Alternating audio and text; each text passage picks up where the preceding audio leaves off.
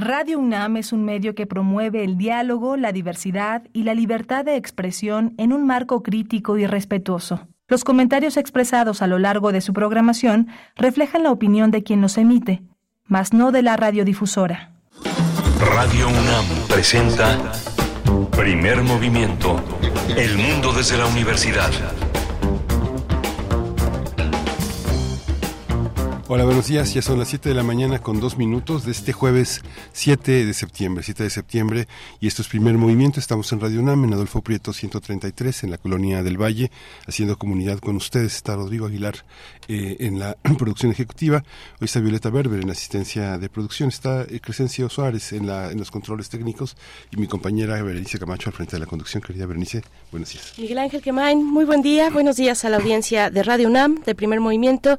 Pues iniciamos iniciamos, en esta mañana, bueno, después de una jornada, la de ayer, una jornada bastante intensa que nos tuvo en vilo pues durante mm, bastante tiempo, durante un buen rato eh, por la tarde, luego de que se diera a conocer ya eh, este proceso que se había anunciado ya desde el principio, que sería el 6 de septiembre y después nos enteramos a las 5 de la tarde, el día en que se reunieran eh, los partidos aliados eh, de Morena y Morena para dar a conocer el resultado de la encuesta de Morena y las otras cuatro encuestas que mm, se aplicaron para conocer las preferencias de eh, pues de esa muestra de la ciudadanía con respecto a la persona que finalmente fuera de eufemismo será la que abandere a Morena rumbo al 2024 para la presidencia Bueno, pues ayer nos tuvieron en vilo luego de que, pues poco después del mediodía, Marcelo Ebrard, el ex canciller, pues hizo esta serie de, de declaraciones, de videos, donde decía y pedía que el, eh, todo el proceso se repusiera en su totalidad. Y bueno, una serie de anotaciones que hizo Marcelo Ebrard, eh, muy, pues, eh, muy, muy duras para el momento, para el proceso que finalmente se llevó a cabo sin él, sin su presencia. Él decidió no ir. Bueno, así nos tuvieron. Anunciaron que a las 5 de la tarde, pues no, empezaron después, bastante después, después de las 7, 7, 10 eran, era la hora que marcaba eh, el tiempo del centro de, de, las, del país, cuando ya por fin salieron, salieron los representantes del Partido Morena y las eh, personas aspirantes a dar estos a conocer, dar a conocer estos resultados. Pero bueno, fue una jornada, una jornada para el periodismo también eh, muy, muy movida, muy importante y finalmente, bueno, lo que está ahí, los hechos, lo que está ahí es que es eh, la doctora Claudia Sheinbaum la que mm, representará en las próximas elecciones presidenciales eh, para el 2024 al partido de Morena y a sus aliados. Estará Xochitl Galvez por parte del Frente Opositor y la doctora Claudia Sheinbaum como eh, abanderada de Morena Partido Verde y Partido del Trabajo a este proceso electoral tan importante y bueno, pues ese es, ese es el panorama con el que amanecemos esta mañana. Hay muchas cuestiones que se desdoblan de estos momentos electorales cuando ya empieza la campaña propiamente, ya empieza el proceso, pues, no la campaña, el, el proceso electoral, perdón, propiamente empieza ya el día de hoy van a ser días muy interesantes estos del arranque con todos estos elementos que tenemos ahora en el proceso mm, de Morena que se suma al que ya venía realizando el frente opositor, Miguel Ángel. Falta que se registren los candidatos ante el INE, que eso va a ser lo definitivo. Mientras tanto, hay mucha hay mucho que caminar, Sancho. Hay, mucho.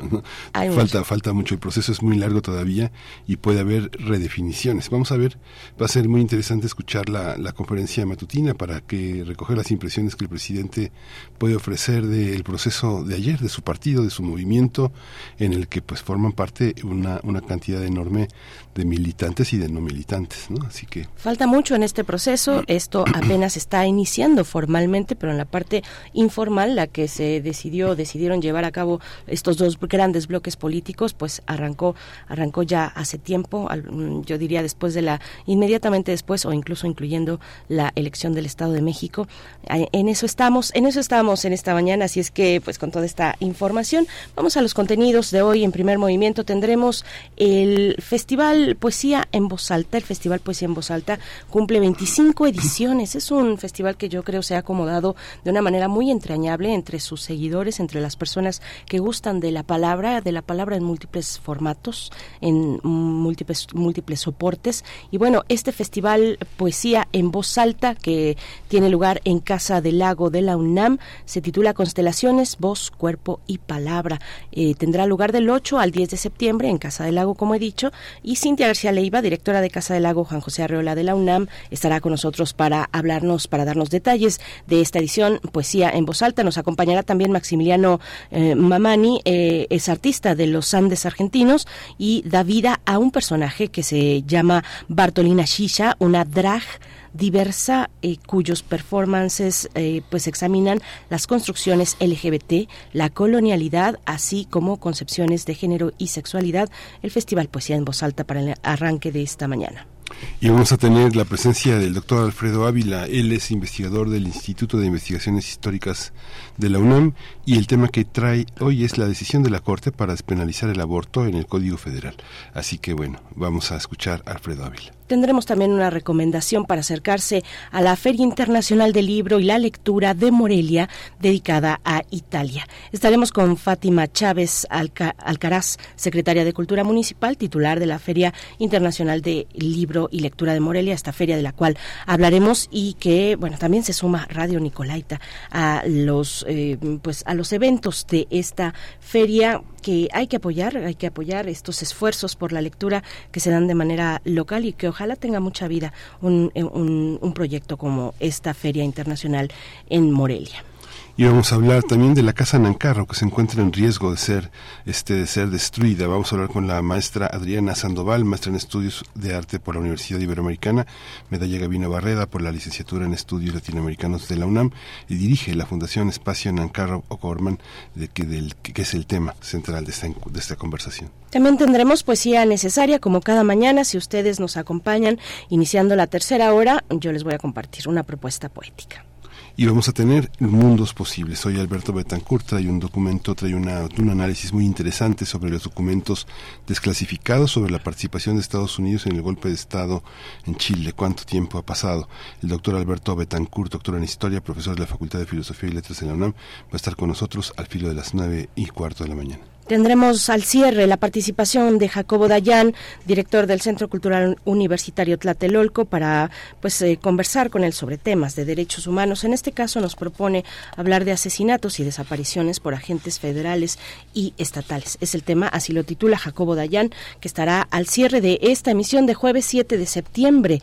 Vamos a hacer una primera pausa musical, pero antes invitarles a que se puedan sumar a través de las redes, redes sociodigitales de Primer Movimiento, arroba P en X, antes Twitter, Primer Movimiento en Facebook y nos comenten cómo va la mañana, cómo pinta esta mañana para ustedes de 7 de septiembre. ¿Cómo vieron el día de ayer la jornada política en nuestro país? Que pues eso, nos tuvo en vilo, que estuvo eh, importante con anuncios como el de Marcelo Ebrard importantes, pero finalmente con resultados contundentes también como el de la doctora Claudia Sheinbaum arriba por pues más de 13 puntos, 13.8 puntos la encuesta que realiza Morena, 13.4 eh, de la, la encuesta que realiza de hecho la 13, eh, perdón, 13.4 eh, puntos de diferencia, me refiero, eh, respecto a la encuesta que el mismo Marcelo Ebrard pues propuso. Mercaey le da esa diferencia entre Marcelo Ebrard y el puntero que fue finalmente Claudia Sheinbaum. Cuéntanos cómo vieron esta jornada y otras cosas, lo que nos quieran comentar en redes sociales. Vamos a hacer pausa musical, Miguel Ángel. Vamos a hacer una pausa musical, vamos a escuchar de Red Hot Chili Papers, California, Californication.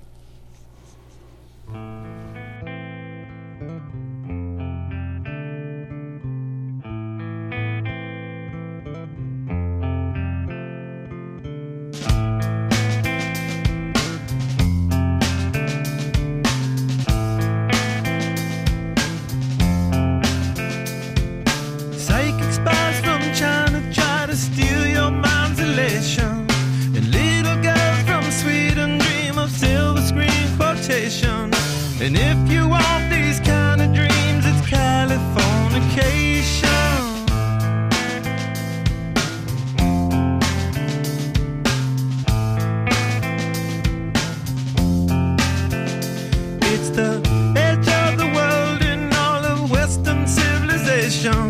The sun may rise in the east, at least it's settled in a final location. It's understood.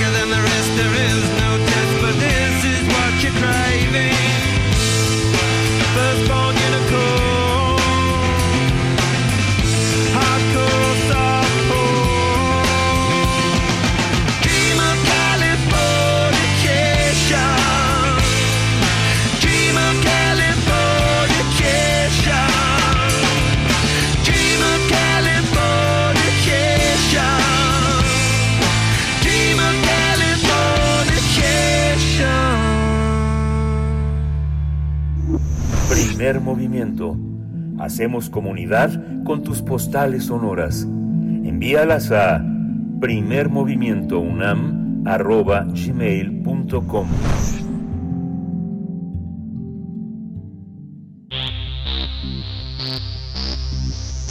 De festivales, ferias y más. Recomendaciones culturales.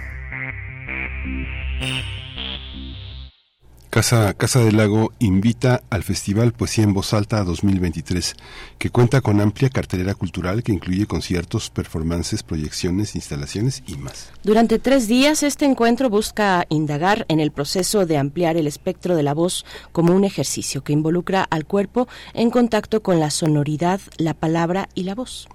Bajo la temática Constelaciones, Voz, Cuerpo y Palabra, en esta vigésima quinta edición del festival van a participar artistas como Matana Roberts, la argentina Bartolina Shisha, Raja Kirik, proveniente de Indonesia, así como diversas figuras nacionales como Patricio Hidalgo y el Afrojarocho o Elvis Guerra. En la temática asociada al cuerpo se presenta el estreno de Polvareda, improvisación colectiva de Katia Castañeda, Mitzi Dávalos, Nadia Lartigue y Juan Francisco Maldonado, desarrollada in situ para los espacios de Casa del Lago, ya que este espectáculo busca jugar con las tensiones entre la palabra y la acción. También va a presentarse Patricio Hidalgo y el colectivo Afrojarocho con expresiones propias de Veracruz que van a cerrar el festival con un gran fandango. También va a realizarse el taller de psiconavegaciones ambient documentación audiovisual de prácticas sonoras que va a impartir el, eh, el independiente, eh, productor independiente y periodista musical Ejival. Bueno, tal y como sucedió con el movimiento teatral Poesía en Voz Alta que José Arreola promovió en los años 50, el público podrá disfrutar de todas las actividades ya que su entrada es libre a Casa del Lago, aunque recuerda que el cupo es limitado. La cita es del 8 al 10 de septiembre y el programa completo se puede consultar en casadelago.unam.mx. Vamos a conversar sobre esta edición del 25 Festival eh, de Voz en Voz Alta con justamente con uno de los participantes más más interesantes. Es Maximiliano Mamani, es Bartolina Shisha, artista de los Andes argentinos, una el Davida a Bartolina Shisha, una drag diversa cuyos performances examinan las construcciones LGBT, la colonialidad, así como las concepciones de género y sexualidad. Eh, eh, bienvenida, bienvenido, bienvenida Maximiliano Mamani hola, buenas, bienvenida. Eh, muchas gracias por la invitación y muy agradecida por, esta entrevista. Gracias, gracias Maximiliano. También nos acompaña ya Cintia García Leiva, directora de Casa del Lago Juan José Arriola de la UNAM, amiga de Radio UNAM y de Primer Movimiento. ¿Cómo estás, querida Cintia? Bienvenida esta mañana. Qué emoción y qué gusto a punto de arrancar esta vigésimo quinta jornada del Festival Poesía en Voz Alta. Buenos días, Cintia. Buenos días, Bere querido Miguel Ángel, ya les extrañaba. Nosotros también. También nosotros. Bueno, qué emocionante tener, es, es, inevitable pensar lo disruptivo que era en los años 50 tener este movimiento justamente en Bosque de Chapultepec, abajo del castillo, abajo de lo que fue un imperio, ¿no? y tener esa posibilidad de pensar el teatro y la, y la conciencia mexicana entonces y ahora nuevamente lo disruptivo, la continuidad de un festival que tiene ya 25 años y que es muy, muy incluyente. Cuéntanos, Cintia. Sí, exactamente. Todo el espíritu de este grupo teatral de, medio siglo ha permanecido en este festival que se formula como tal desde 2005. Estas exploraciones que Arreola y otros y otras personajes eh, importantes de la cultura mexicana, en la dramaturgia, en la dimensión escénica, en la poesía, implementaron y que tenía que ver con poder, eh, digamos, formular eh, una noción de escena y de corporalidad en escena con la menor cantidad de elementos posibles y que eso funcionara más que como eh, desventaja, más bien una construcción creativa, una posibilidad creativa para desatar otro tipo de pensamiento escénico. Y ese ha sido quizá el planteamiento ya como festival de 2005 que ha ido también mutando, ha ido complejizándose, extendiéndose hasta llegar a donde estamos hoy quizá, y, es interesante pensarlo así, mucho más en diálogo con esas primeras aproximaciones de poesía en alta, porque estamos reintegrando justamente la dimensión escénica a lo que normalmente se ha entendido como poesía oral eh, o, poesía declamada, ahora se está expandiendo desde hace varios años, y ni siquiera hablo de este única edición de 2023, sino de hace ya varios años en diversas gestiones, se ha integrado el cuerpo como posibilidad también de contacto y en ese sentido qué está pasando y cuáles son los diálogos de la poesía con las artes escénicas, con el arte sonoro, con las instalaciones, con el cine y eso formula un festival pues mucho más amplio, complejo y sin duda muy interesante. Maximiliano, hay una también hay una posibilidad de entrar con un nuevo arte escénico que tiene lenguajes muy diversos también y que y que el teatro que nos llega también desde Argentina es, es fascinante y es aleccionador para México. ¿Cómo ha sido para ti este diálogo y este encuentro? También, pues en voz alta, si tú no lo sabes en su origen, este estaba signado por el clima de la migración, por el tema, por el, por el tema de lo político. Cuéntanos un poco cómo, en qué va a consistir el trabajo que, que presentarás. Pues para mí ha sido un, un desafío en el principio, pues pensarnos este eh, pues mi experiencia creativa, mi experiencia artística dentro de la poesía. Este, pues en primer momento yo no entendía muy bien cómo podía encajar, pero pues junto con la organización pude entender cómo pues la perspectiva de, pensar lo poético y pensar las expresiones creativas este, era mucho más amplio ¿no? para, para poder abarcar. En mi caso pues traigo este, una obra que pues si bien está pensada muy desde los contextos que pasan en la zona del sur, pienso que puede mucho dialogar y encontrar este, conexiones con, las expresiones y experiencias que hacen también acá por por, eh, estas latitudes. Entonces, este, estoy muy contenta, estoy muy contenta de, la experiencia que va a pasar y pues nada, muy muy receptiva a lo que el público pueda este, después eh, devolvernos. Sí, Maximiliano. Eh, a ver, Cintia, cuéntanos de eso. Nos dice Maximiliano, pues yo no entendía al principio cómo estaban encajando estos elementos en la escena, eh, cuerpo, poesía, voz, eh, cómo, cómo se dan estas hibridaciones, cómo lo están pensando desde esta edición del Festival Poesía en Voz Alta, que, bueno, conjunta precisamente esos, esos elementos, se titula Constelaciones, voz, cuerpo y palabra. cuéntanos de ello, Cintia. Sí, claro que sí. Pues el planteamiento, y ahí sí diría que a partir de 2020 y que hemos intentado que tenga una continuidad para este festival, ha sido pensar que la voz se ejecuta, como bien leías al principio, de la voz se ejecuta con el cuerpo entero y que la voz comienza antes de la voz. Y esto quiere decir que en el cuerpo, en los huesos, en la piel, por un lado, de manera física, se está generando, en el aparato fonador, por supuesto, se está generando esa palabra que está por venir, pero también en la voluntad de querer decir, en el deseo de decir, en el deseo de conectar. En esos dos planos, el afectivo, el, el conectivo, pero también el material, el corporal, el físico, encontramos, por supuesto, otros modos de hacer que esos cuerpos que están en el escenario y también los cuerpos que están atendiendo a la audiencia se toquen, conecten y dialoguen de otra manera. Bajo ese planteamiento también esta voz, ya decía, antes de ser palabra, pues esa voz es también cuerpo, esa voz es también tendiente a poder mostrarse de muchas otras maneras y este planteamiento conceptual ha permitido una inclusión mayor precisamente de otras conexiones también disciplinarias.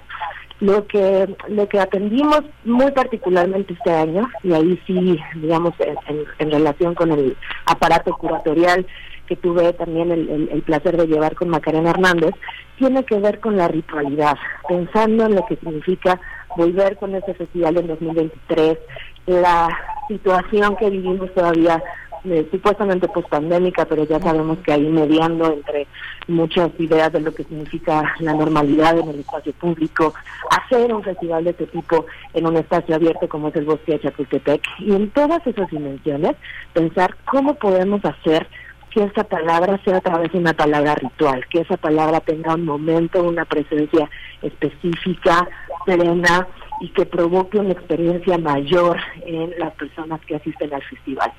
Entonces fuimos así eligiendo apuestas tanto internacionales como nacionales que trabajan en sí mismos, ya sea desde una dimensión más política, ya sea desde una dimensión más experimental, sonoramente hablando, con lo ritual y sobre todo también cómo en esas propuestas nos pueden, eh, esas propuestas nos pueden iluminar de alguna manera sobre qué significa, por ejemplo, el aprendizaje desde la intuición, qué significa la improvisación como estrategia de vida, qué significa justamente eh, repensar la identidad, la identidad de género, la identidad en muchos sentidos nacional, en el caso de lo que está haciendo nuestro querido Maxi, eh, tiene que ver también con una pregunta sobre el sur, qué significa estar en el sur, dónde se coloca México frente a esos otros sures y nortes globales, y así estamos haciendo esto, todo, todos estos cruces, pero desde prácticas definitivamente que apelan para repetir y para finalizar, con eh, conectividad y también con ritualidad. Sí, Cintia, que, que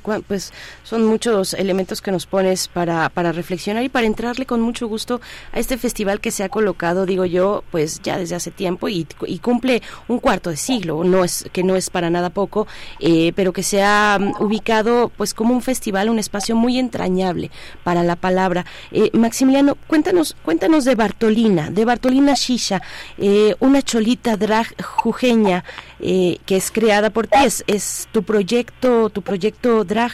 Cuéntanos cómo surge en ti, eh, cómo, cuál es, qué, necesidad animó a, es, o necesidades expresivas, eh, poéticas, artísticas finalmente y sociales también, eh, te animaron a construir a Bartolina.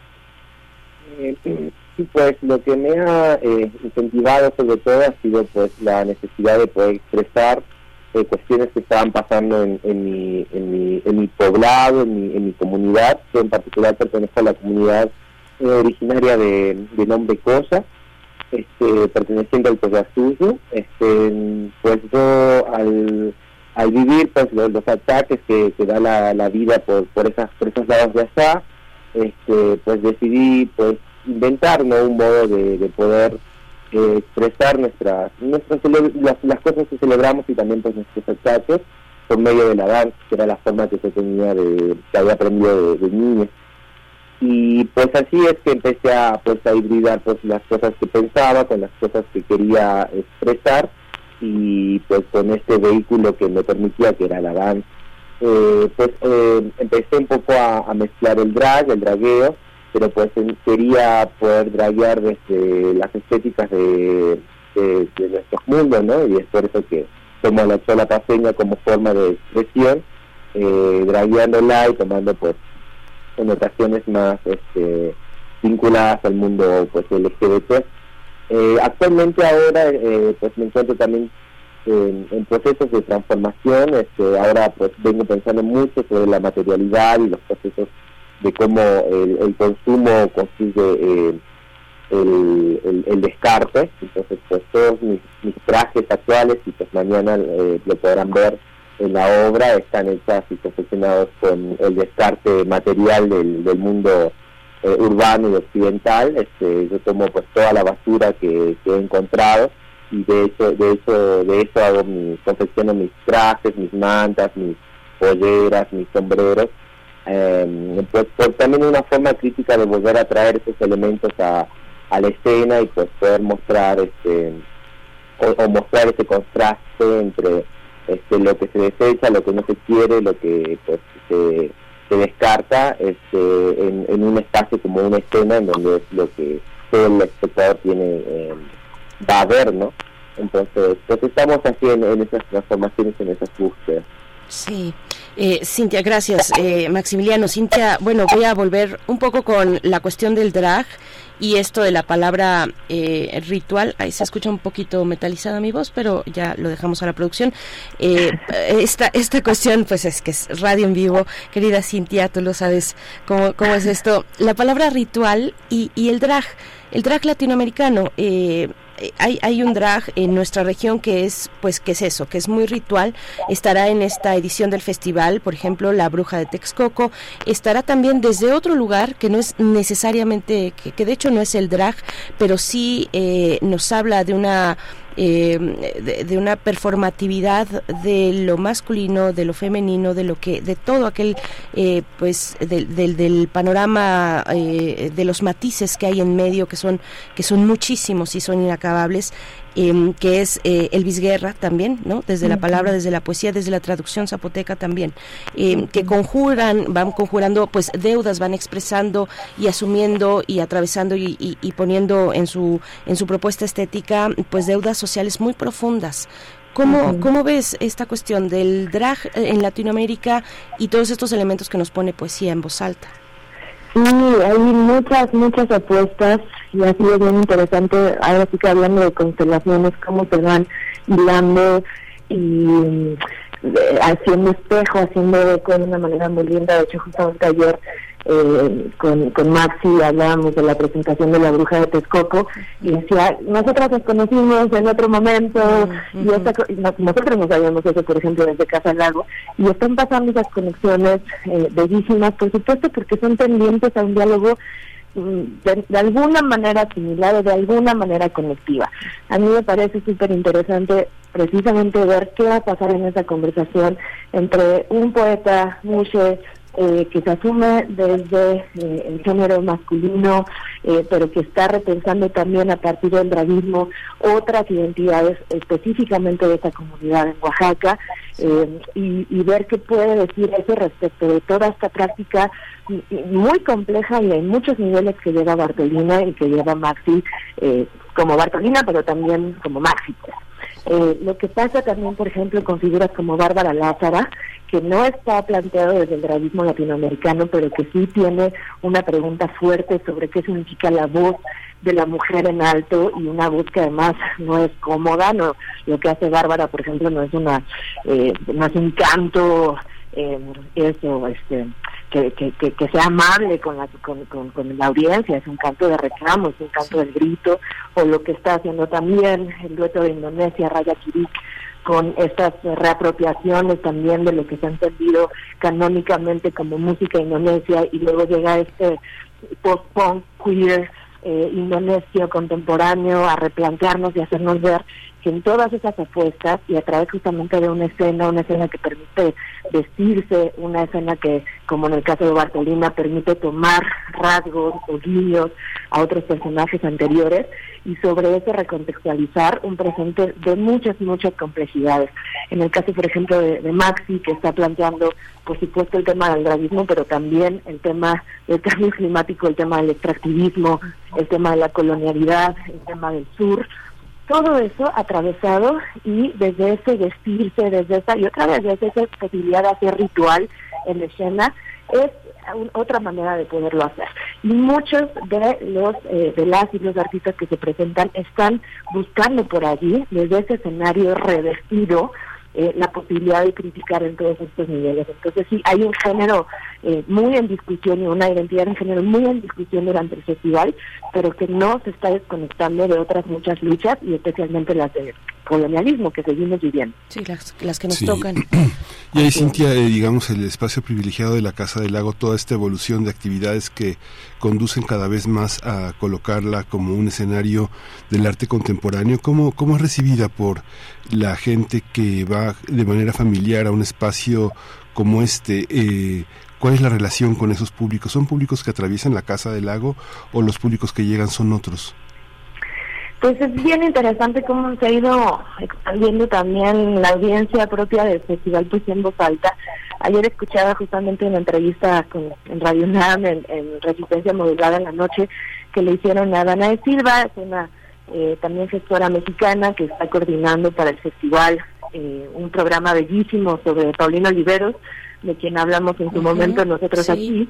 Está pionera de la escucha profunda y vamos a tener bueno varias actividades al respecto. Especialmente recomiendo el estreno en México de su documental. Es una figura importantísima para la música contemporánea. Y estaban hablando justamente de cómo estas dimensiones y estas otras conversaciones respecto de esta música experimental que hoy también nos seguimos preguntando por qué experimental si lleva tanto tiempo ocurriendo están integrándose a un festival que ha tenido un público además tradicional eh, tradicional quiere decir que está asistiendo año con año. Eh, una característica que rescataba la conductora era que, y estoy completamente de acuerdo, este público que se ha formado desde hace 25 años asiste al festival muchas veces conociendo qué va a pasar, pero la mayoría diciendo me voy a abrir a nuevas propuestas. Y esto es algo, así como el espacio de Casa Lago es tan privilegiado, creo que la historia propia del festival ya también es un espacio privilegiado en ese sentido. Ya se sabe que hay un espacio de posibilidad de encuentro con nuevas propuestas. Muchas de las personas que se nos han acercado en los últimos días nos dicen, pues no conozco a Raja Tigris, nunca lo he escuchado, pero quiero saber de qué se trata, este, me interesa mucho conocer qué va a pasar. Y otras figuras que ya sabemos que van a tener a sus fans allí eh, y nos alegra muchísimo como la bruja de Texcoco, por ejemplo, que, que mencionaba hace rato. Ya son figuras, digamos, que responden muy bien a un público que sabemos que es cercano a Casa del Lago, que sabemos que van a ir eh, pues muy contentos a, a, escuchar y ese diálogo entre lo nuevo, entre la posibilidad de encontrarse con una nueva pues, apuesta de vanguardia tal, se conjuga con la tradición propia que este festival presenta. Siempre hay como esos dos universos y sí hemos visto, y el año pasado lo vimos, un público también más joven asistiendo, un público interesado en nuevas prácticas interdisciplinarias y a la vez también familias que dicen, yo quiero venir a ver el Afrojarocho el domingo y verlo cada año al festival. Claro que sí.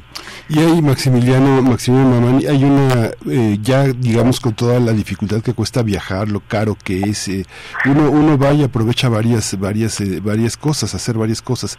¿Cómo es el encuentro con México? ¿Cómo aquí hay un gran movimiento teatral, un gran movimiento de drag diversas que, son extraordinarias? ¿Estás vinculado a ese movimiento? ¿Lo observas? ¿Se observa este movimiento mexicano desde otros ámbitos? ¿Es, es interesante para Argentina lo que pasa en México?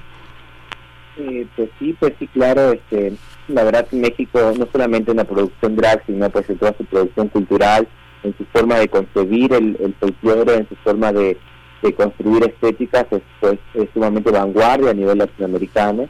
Este, yo de hecho vengo siempre pues trabajando de alguna u otra forma en contacto con personas de, de aquí de México, así que pues yo muy agradecida por la invitación que me ha hecho Casa del Lago, pero pues también eh, creando, pues es lo que hablamos, ¿no? De constelaciones con, con otras personas que también están aquí este, trabajando, como la Bruja Texcoco, como Carlos Antunes con México de Colores, este, con la gente de la revista Terremoto, entonces vengo con, con AEL, que son gente de la comunidad MUSE, este, vengo pues también dialogando, encontrando, buscando reuniones, este, eh, conversando y sobre todo provocando el encuentro ¿no? con, pues, con estas otras realidades que, como decía, si bien son eh, tienen sus diferencias en sus formas, este, se pueden encontrar similitudes o, lugares de, comparación y de encuentro, pues para pensar también toda Latinoamérica en, en estos nuevos impulsos, en estos nuevos empujes que, que se vienen este, dando, ¿no?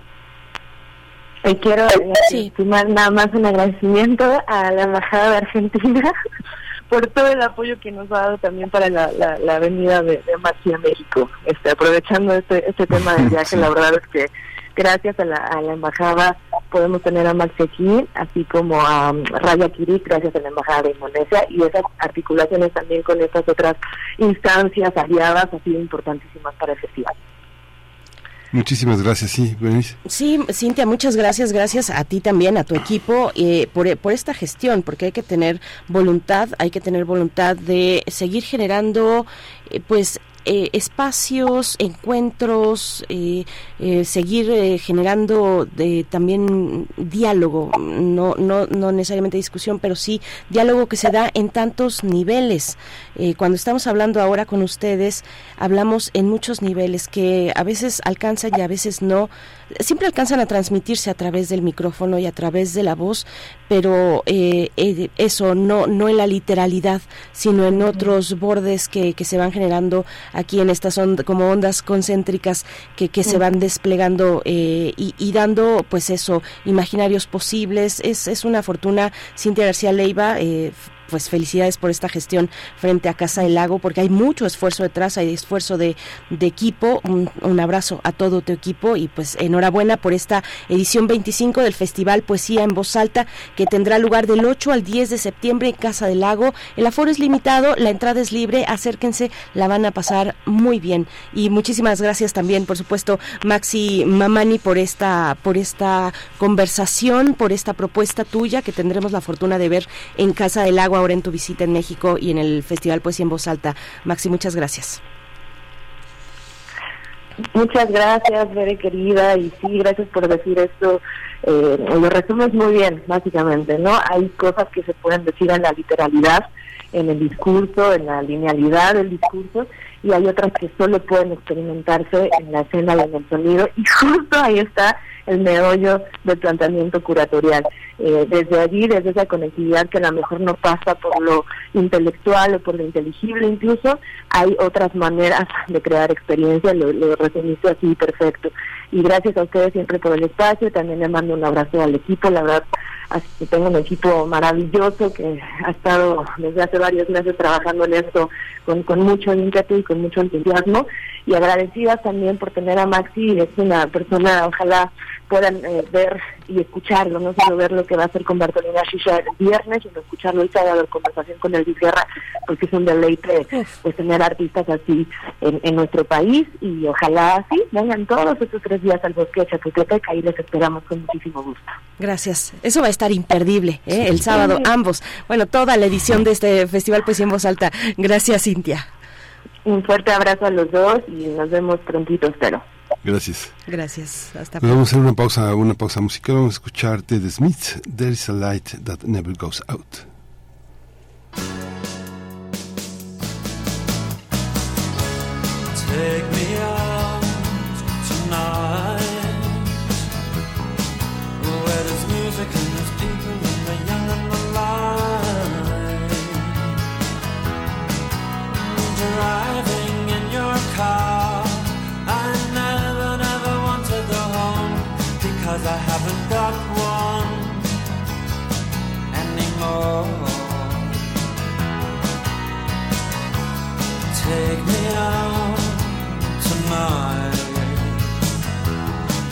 Because I want to see people and I want to see life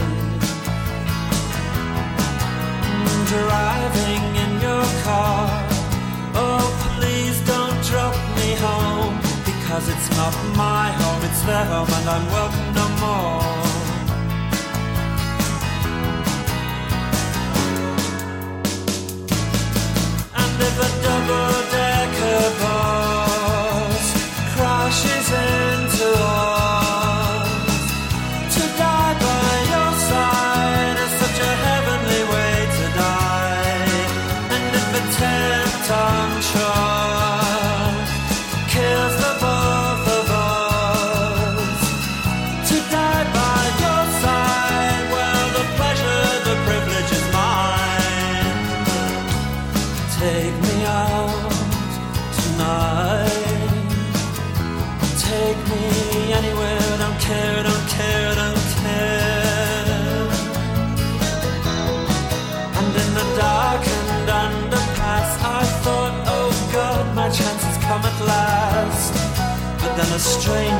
gripped me, and I just couldn't ask.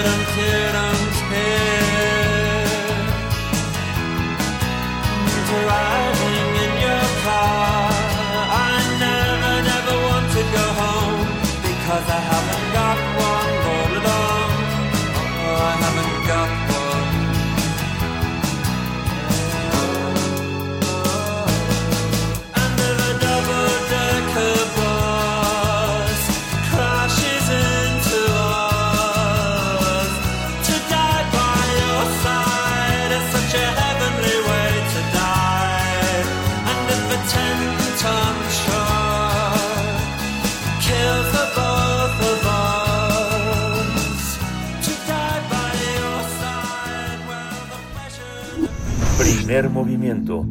Hacemos comunidad con tus postales sonoras. Envíalas a primermovimientounam.gmail.com Todo es historia.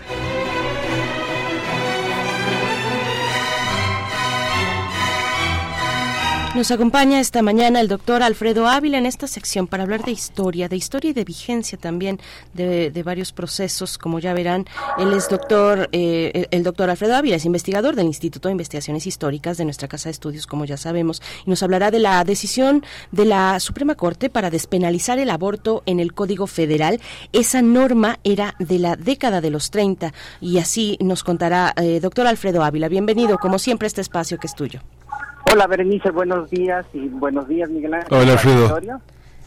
Este, pues sí, ayer, ayer creo que la noticia más importante, pese a la política mexicana, fue fue la decisión de la de la corte de eh, ordenar que se, se reviertan, se, se- se- queden abolidos esos artículos del Código Fede- Federal, de, eh, el Código Penal Federal en materia de aborto.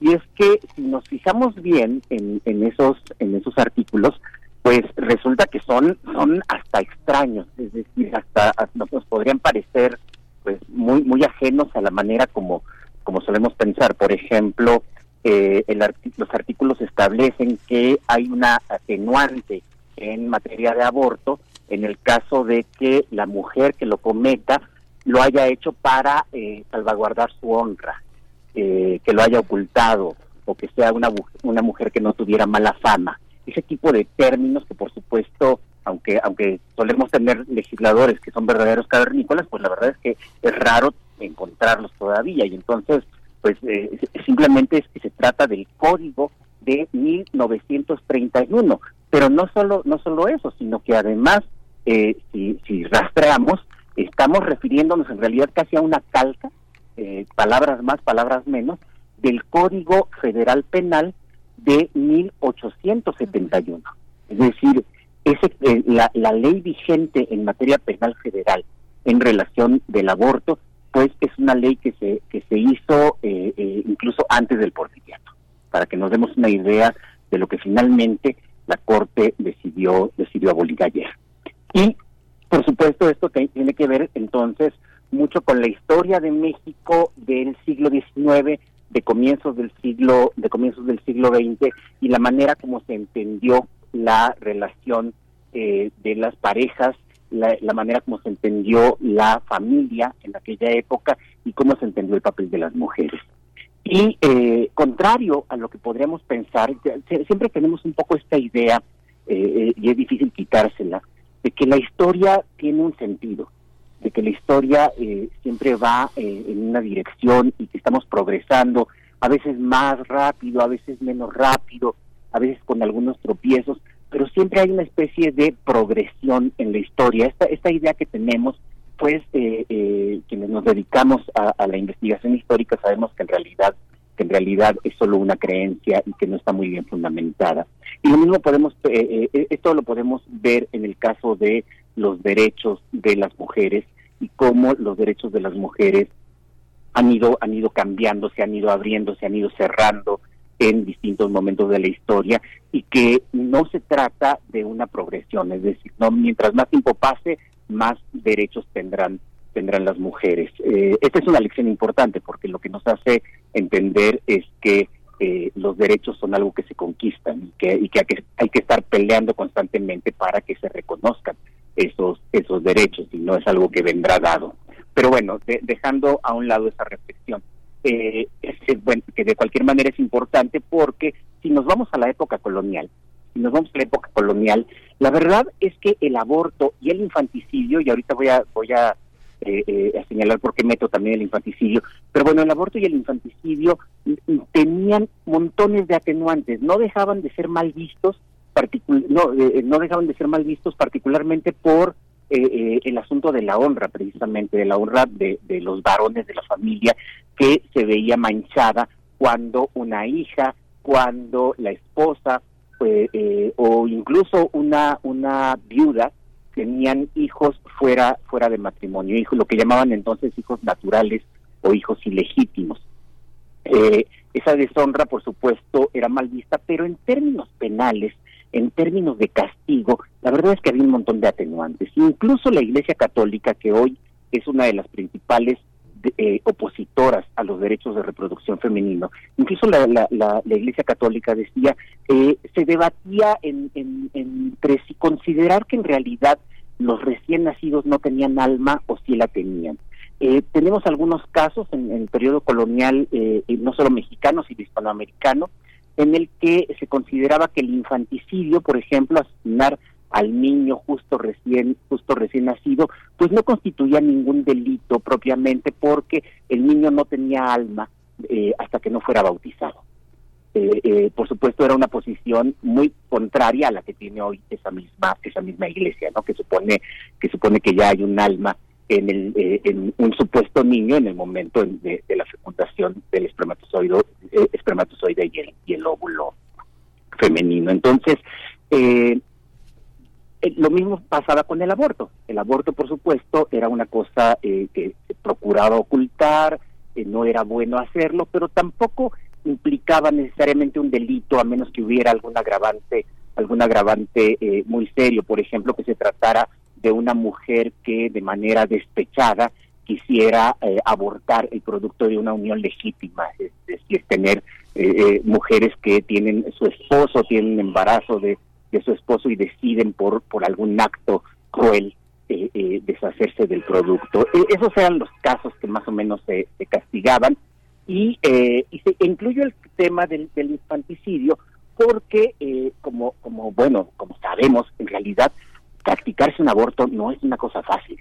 Ni, ni es fácil, ni es deseable, la intrusión al cuerpo femenino es, es tremendo y eh, hoy todos sabemos que en realidad el, el derecho de las mujeres a practicarse eh, un aborto no implica que las mujeres necesariamente quieran practicarse abortos. Es, es este discurso que tuvo la que, tiene la derecha de considerar que las personas que pelean por un derecho en realidad están peleando por el aborto cuando cuando son cosas son cosas diferentes. El aborto es un, procedimiento muy difícil es un procedimiento muy doloroso eh, genera mucho sufrimiento para, para la mujer que se lo practica y por supuesto es tremendamente arriesgado. Y esto lo que ocasionó es que por lo menos en la historia de México del periodo colonial del siglo XIX lo que prevaleciera más que el aborto fuera el infanticidio, es decir, el asesinato del producto justo recién nacido, como una manera de, eh, eh, de ocultarlo. lo, cual, por supuesto, es una cosa complicadísima porque habría que estar ocultando el, el embarazo durante durante nueve meses, pero pero tenemos casos en los que en los que así en los que así sucedía. Entonces tenemos más o menos esta normatividad que eh, es permisiva, que, que no pone tantas trabas, que eh, no es tan rigurosa con las mujeres que deciden abortar o que, eh, o que practican el, el infanticidio. Pero luego en el siglo XIX las cosas cambiaron. En el siglo XIX surge un nuevo tipo de moral, una moral que podríamos calificar de moral burguesa, de una, una moral eh, eh, emparentada con el liberalismo, en el cual la familia deja de ser solamente esta, esta unidad cristiana, esta unidad de, tipo religioso, para convertirse además en la piedra fundamental de la construcción de la ciudadanía. Y esto obliga a las mujeres a tener un papel que siempre fue muy ambiguo, incluso para los propios para los propios eh, eh, legisladores del siglo XIX, porque consideraban, eh, y me estoy refiriendo aquí a algunas notas que aparecían publicadas en periódicos de la década de los 70 del siglo XIX como La Mujer, así se llama el, periódico, eh, se considera que la mujer debería ser instruida. Y debería ser instruida porque tiene que transmitir esa instrucción a sus hijos para que se conviertan en buenos ciudadanos, a sus hijos varones, por supuesto, para que se conviertan en buenos ciudadanos. Y sin embargo, también le tiene miedo a la instrucción de las mujeres. Entonces, la mujer, la madre, tiene que ser lo suficientemente instruida como para inculcarle eh, eh, conocimientos útiles, patrióticos, a sus hijos varones, pero no a sus hijas mujeres. Eh, aquí viene la paradoja, cuando esas hijas mujeres crezcan y sean madres, se supone que deberían tener también la, misma instrucción que tuvo su madre para enseñársela a sus hijos eh, eh, varones. se trata de un, de, un, tema que por supuesto generaba muchas contradicciones, generaba muchos conflictos, incluso entre quienes proponían y, promovían las nuevas leyes relacionadas con la con la maternidad y con la familia, pero que eh, eh, eh, sin, duda estaban encaminadas precisamente a mantener la unidad familiar tanto como productora de ciudadanos, pero también como parte de una especie de, empresa, también para mantener unida la propiedad familiar. Y por eso dije que, está emparentada también con la, una concepción de liberalismo. Por ejemplo, en el caso de los hombres, en el caso de los hombres el adulterio era mal visto, por supuesto, pero no era castigado si un hombre comete adulterio, no es, no es castigado, porque no daña la honra de la, de la familia. Eh, ¿Y, qué, quiere decir esto de que no daña la honra de la familia?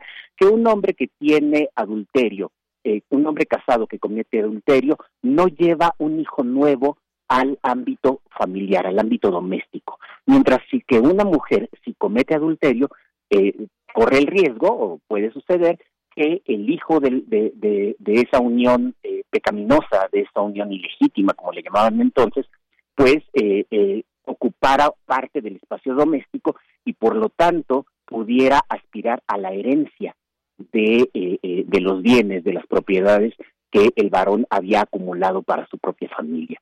Se trataba pues de una especie de fraude, se trataba pues de una especie de, de robo. Y esto eh, lo que terminó ocasionando es que hubiera eh, delitos que se veían de manera distinta si los cometía el hombre o si los cometía la mujer.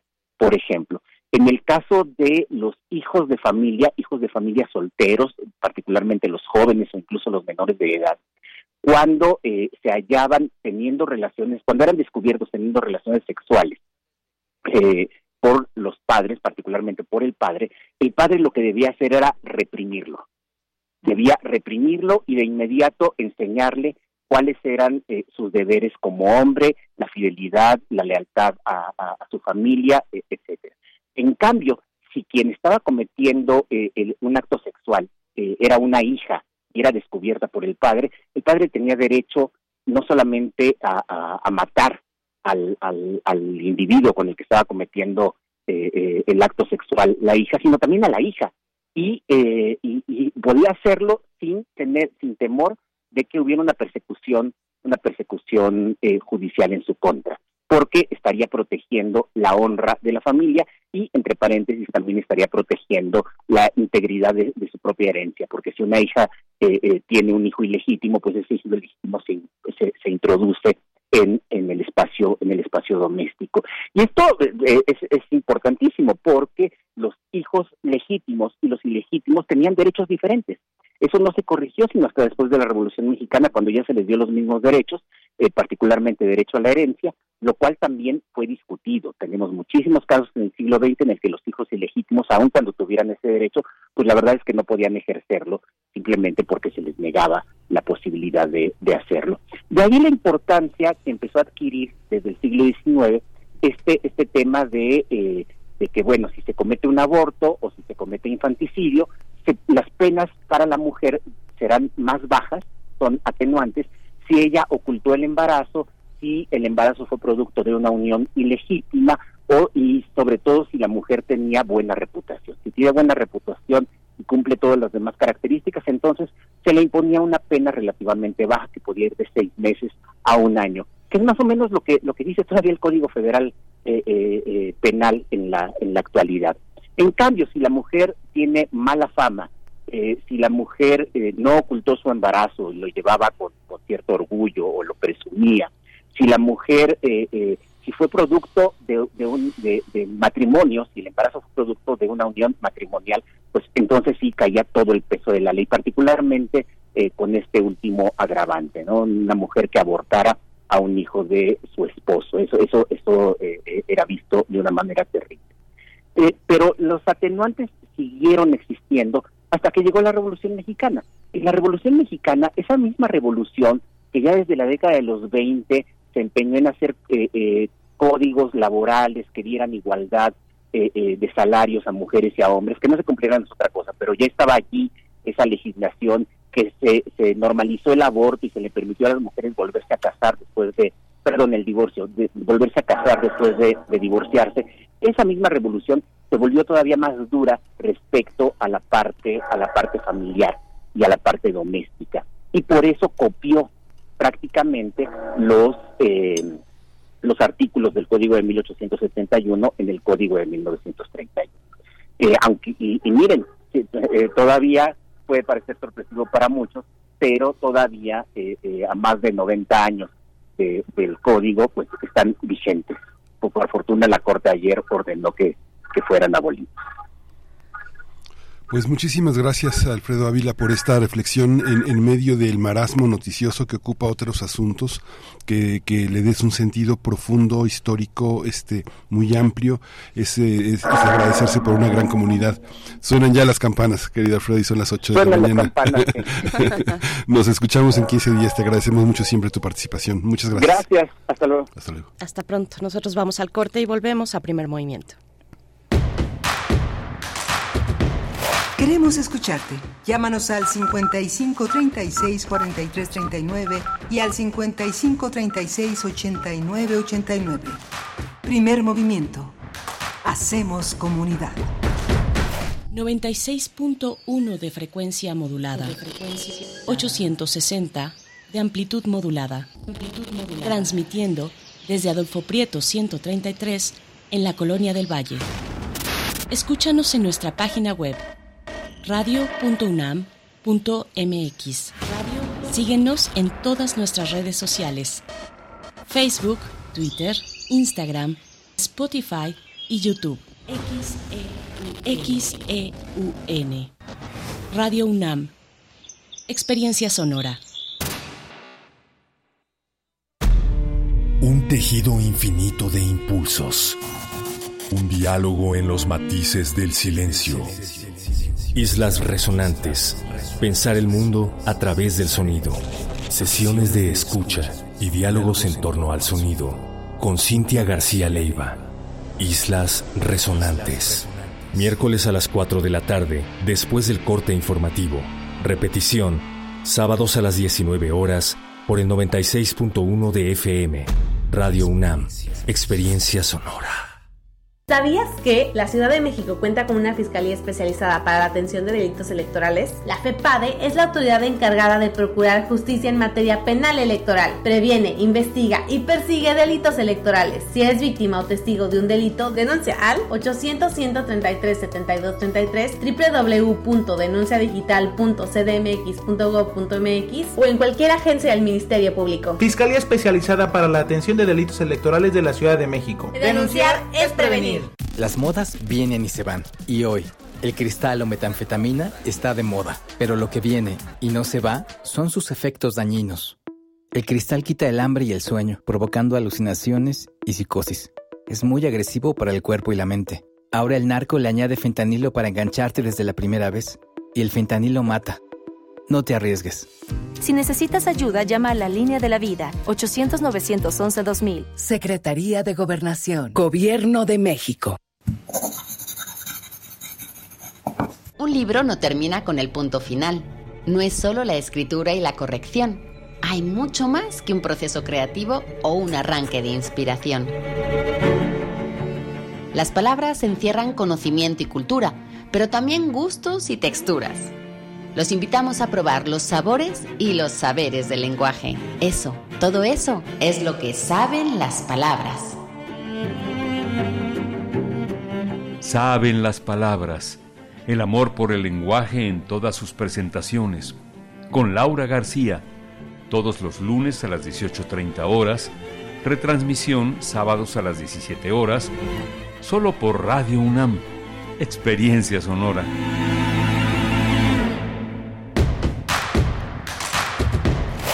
Síguenos en redes sociales. Encuéntranos en Facebook como Primer Movimiento y en Twitter como arroba PMovimiento. Hagamos comunidad.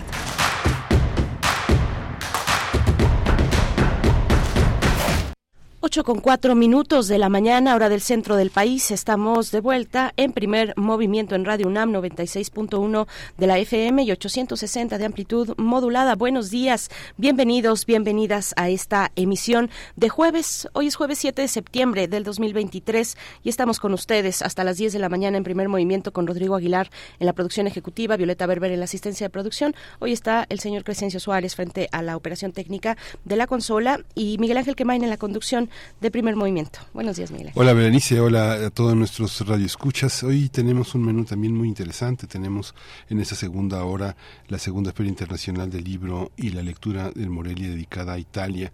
Participan con el gobierno italiano de una manera enorme, con una presencia literaria, eh, libresca, eh, inédita ahora en un estado en el que Italia tuvo tanto que ver, tantos desarrollos importantes. Vamos a conversar con Fátima Chávez Alcaraz, ella es la Secretaría de Cultura Municipal, pero también encabeza los esfuerzos de la de, esta de esta feria. Ella es estudió gobierno y administración pública en la Fundación Ortega y Gasset en, en España en Madrid en la Universidad de Harvard fue investigadora de, y maestra en política pública y también en la Universidad Complutense. Y bueno hay un enorme entusiasmo en esta en esta hora en la que estamos conectados con la Nicolaita y que estamos hermanados con la con los escuchas de en, en Morelia Michoacán.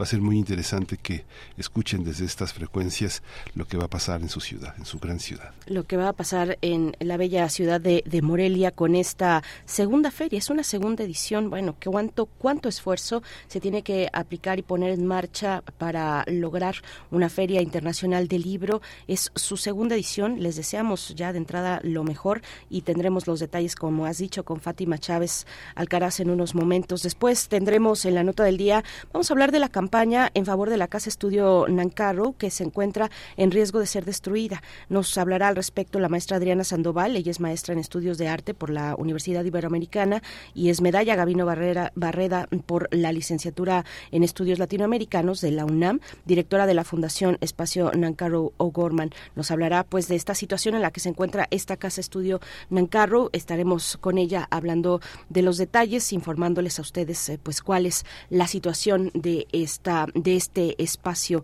eh, para para, el arte. Tendremos, eh, esos son los, los contenidos para esta hora y bueno, nos mantenemos muy atentos también a lo que está ocurriendo en la mm, conferencia matutina del presidente López Obrador, luego del día de ayer, con todo lo que sabemos eh, significa, todo lo que ocurrió, eh, lo que se movió el día de ayer y en días anteriores, en semanas anteriores con este proceso, pues queda ya como finalista de, del mismo, un proceso de encuestas para saber quién es la persona predilecta eh, por parte de la ciudadanía que fue encuestada, la persona predilecta para abanderar a, eh, rumbo al 2024 al Partido Morena y a sus aliados.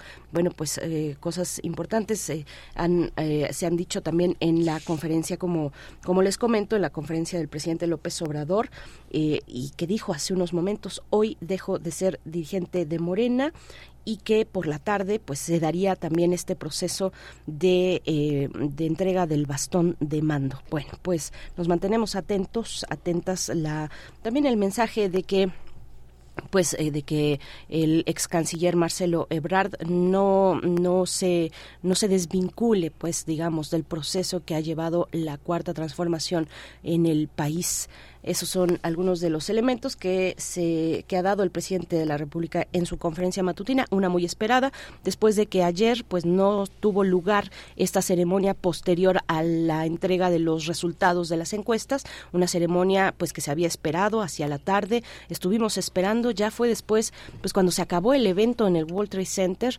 eh, yo pues todos estábamos con la expectativa, yo me enteré eh, cuando estaba siguiendo distintos medios y el medio de eh, Milenio, eh, uno de los reporteros, compañeros reporteros en Milenio, pues siguió el, el coche eh, si le siguió la pista pues a Claudia Sheinbaum en su salida del World Trade Center y ahí fue cuando ya eh, en, plena calle cuando ya el coche había avanzado eh, que Claudia Sheinbaum dijo no me voy a mi casa me voy a mi casa me voy con mi familia a festejar y a seguir y, a prepararme para el día de mañana no ahí fue cuando al menos por mi parte me enteré de que ya no habría ya parecía porque era muy muy noche pero que ya no habría ya no tendría lugar esta sesión esta esta convocatoria esta reunión que hizo el presidente de la República Pública mm, eh, eh, y donde se daría la, la, cuestión, pues el traspaso del bastón de mando. Mm, bueno, pues todavía cada quien tendrá su interpretación de qué significa, cuál es el simbolismo de un bastón de mando. Hay quien le atribuye pues más peso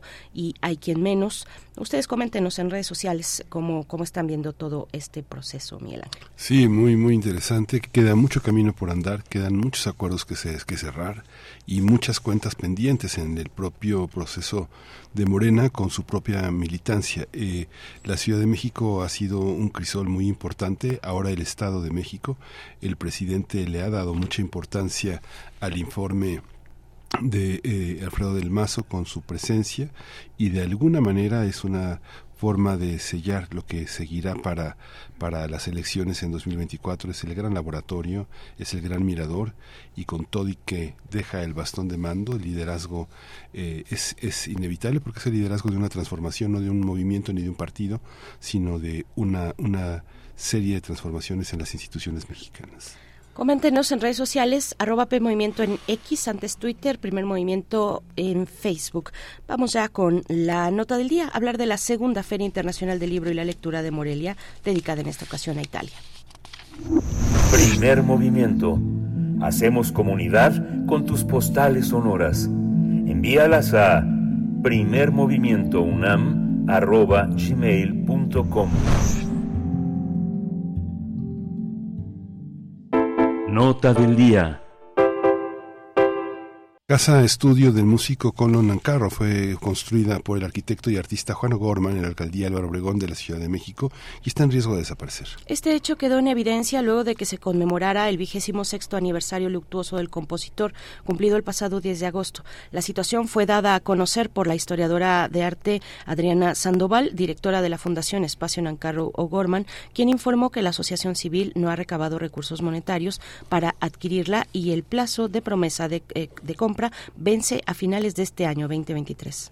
Por ello, también la gestora cultural lanza una carta abierta a la sociedad mexicana donde informa que tras dos años y medio de búsqueda de medios económicos, la meta para preservar el inmueble no solo, no solo no ha sido alcanzada, sino que se encuentra en un momento delicado que impide asegurar su permanencia. Este inmueble ubicado en Avenida Las Águilas, en la Ciudad de México, es propiedad de la viuda del compositor de origen estadounidense, naturalizado mexicano, la arqueóloga y antropóloga Yoko eh, Sugiura, eh, quien a lo largo de casi tres décadas la ha mantenido y conservado en su estado original, consciente de su valor histórico y artístico.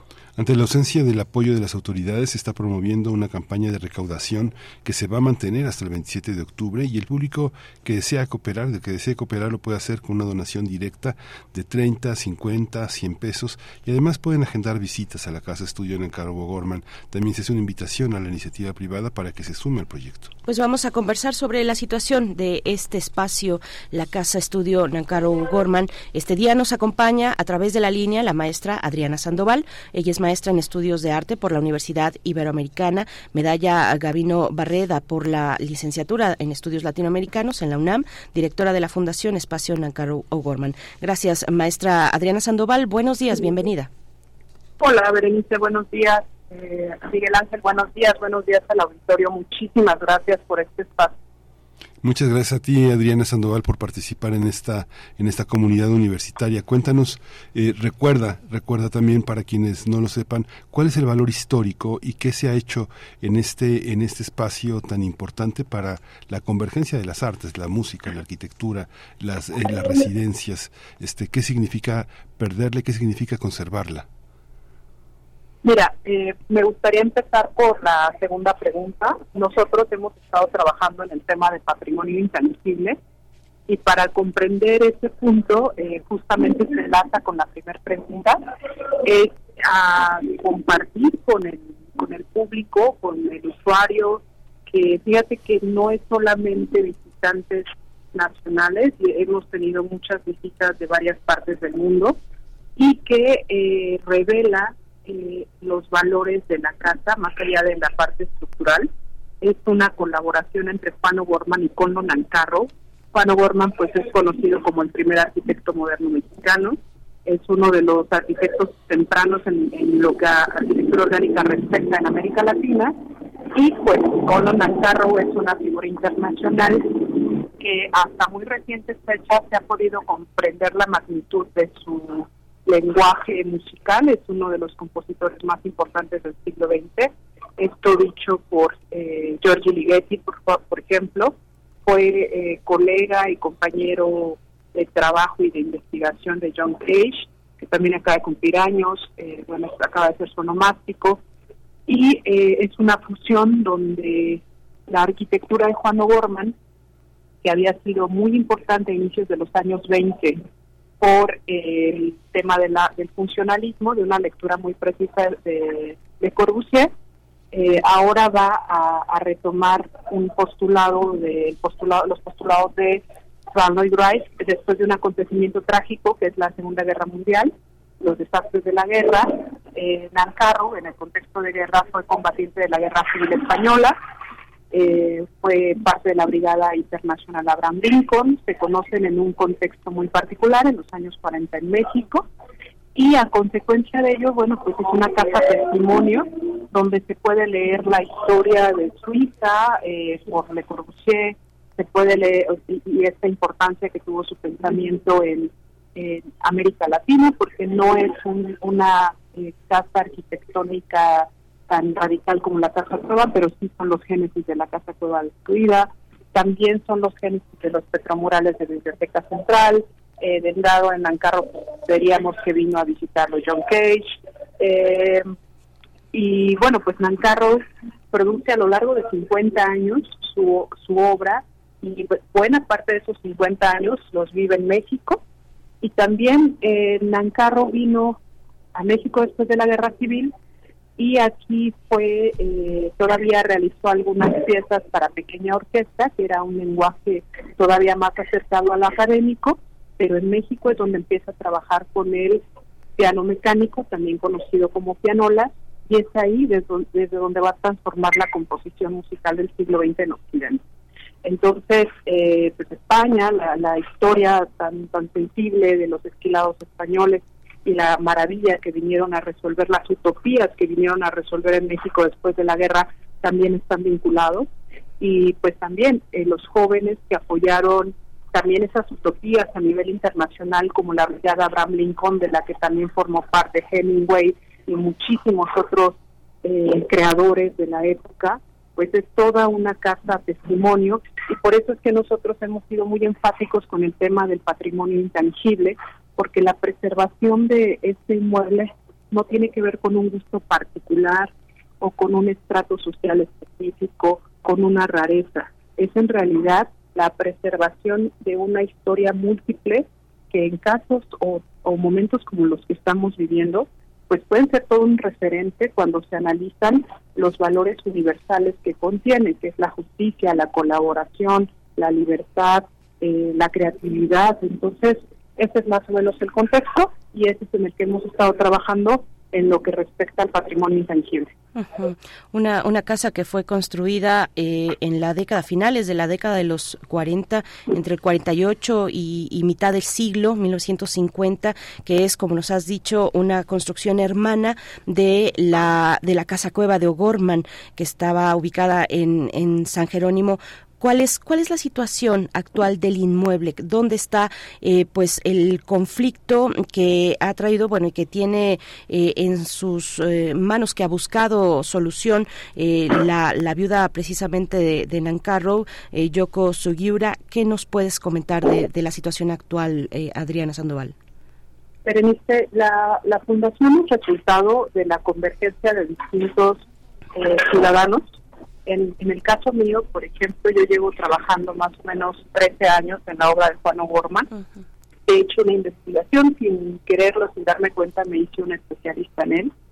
Mientras que la doctora Yoko Suyura, bueno, pues es viuda de Conan Nancarro y además es una mujer muy consciente de la parte matérica, ¿no? De lo material, pues es arqueóloga, es antropóloga, eh, eh, investigadora del Instituto de Investigaciones Antropológicas de muchos años y también participan eh, Pedro Reyes, Javier Guzmán Urbiola, Maco Nancarro, son quienes forman o constituyen eh, la, fundación.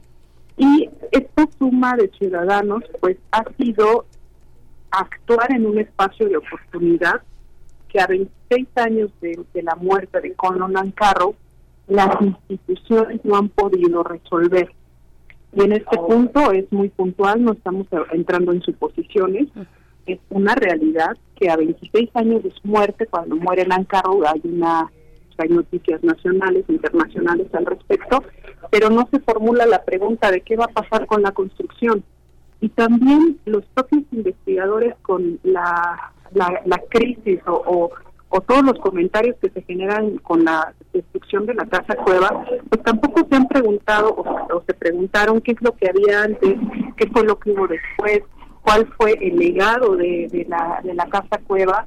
Y pues en esta en estos cuestionamientos de algo aparentemente tan doloroso para la sociedad mexicana pues está la casa en no y decimos bueno si una casa fue destruida por qué no preservar la otra o cuando tenemos la declaratoria de la UNESCO en 2015 del circuito central universitario en donde se incluye la biblioteca central pues como investigadores no tendríamos que quedarnos a rezar frente a la declaratoria sino empezar a reconstruir la historia de la, de la que viene eh, no solo el plan maestro universitario, sino una obra como Biblioteca Central, y de nueva cuenta ahí nos encontramos con Casa Nancarro, o ahorita que la COP está siendo ya eh, reestructurada y va, va a tener su, su proyecto, y que la sociedad organizada también se manifestó eh, para estar presente de, las decisiones que se iban a tomar, pues de nueva, de, de nueva cuenta ahí está la SCOP, porque los recubrimientos pétreos que se incluyen en el SCOP y que tanto fueron protegidos en el discurso, pues resulta ser que es un hallazgo que hace Juan O'Gorman y Diego Rivera en el Anahuacalli, y Rivera, eh, perdón, y O'Gorman los comparte con varios, comparte el conocimiento de la técnica con varios eh, autores de diversas generaciones para resolverlo. Y de nueva cuenta ahí nos encontramos con Casa Nancarro.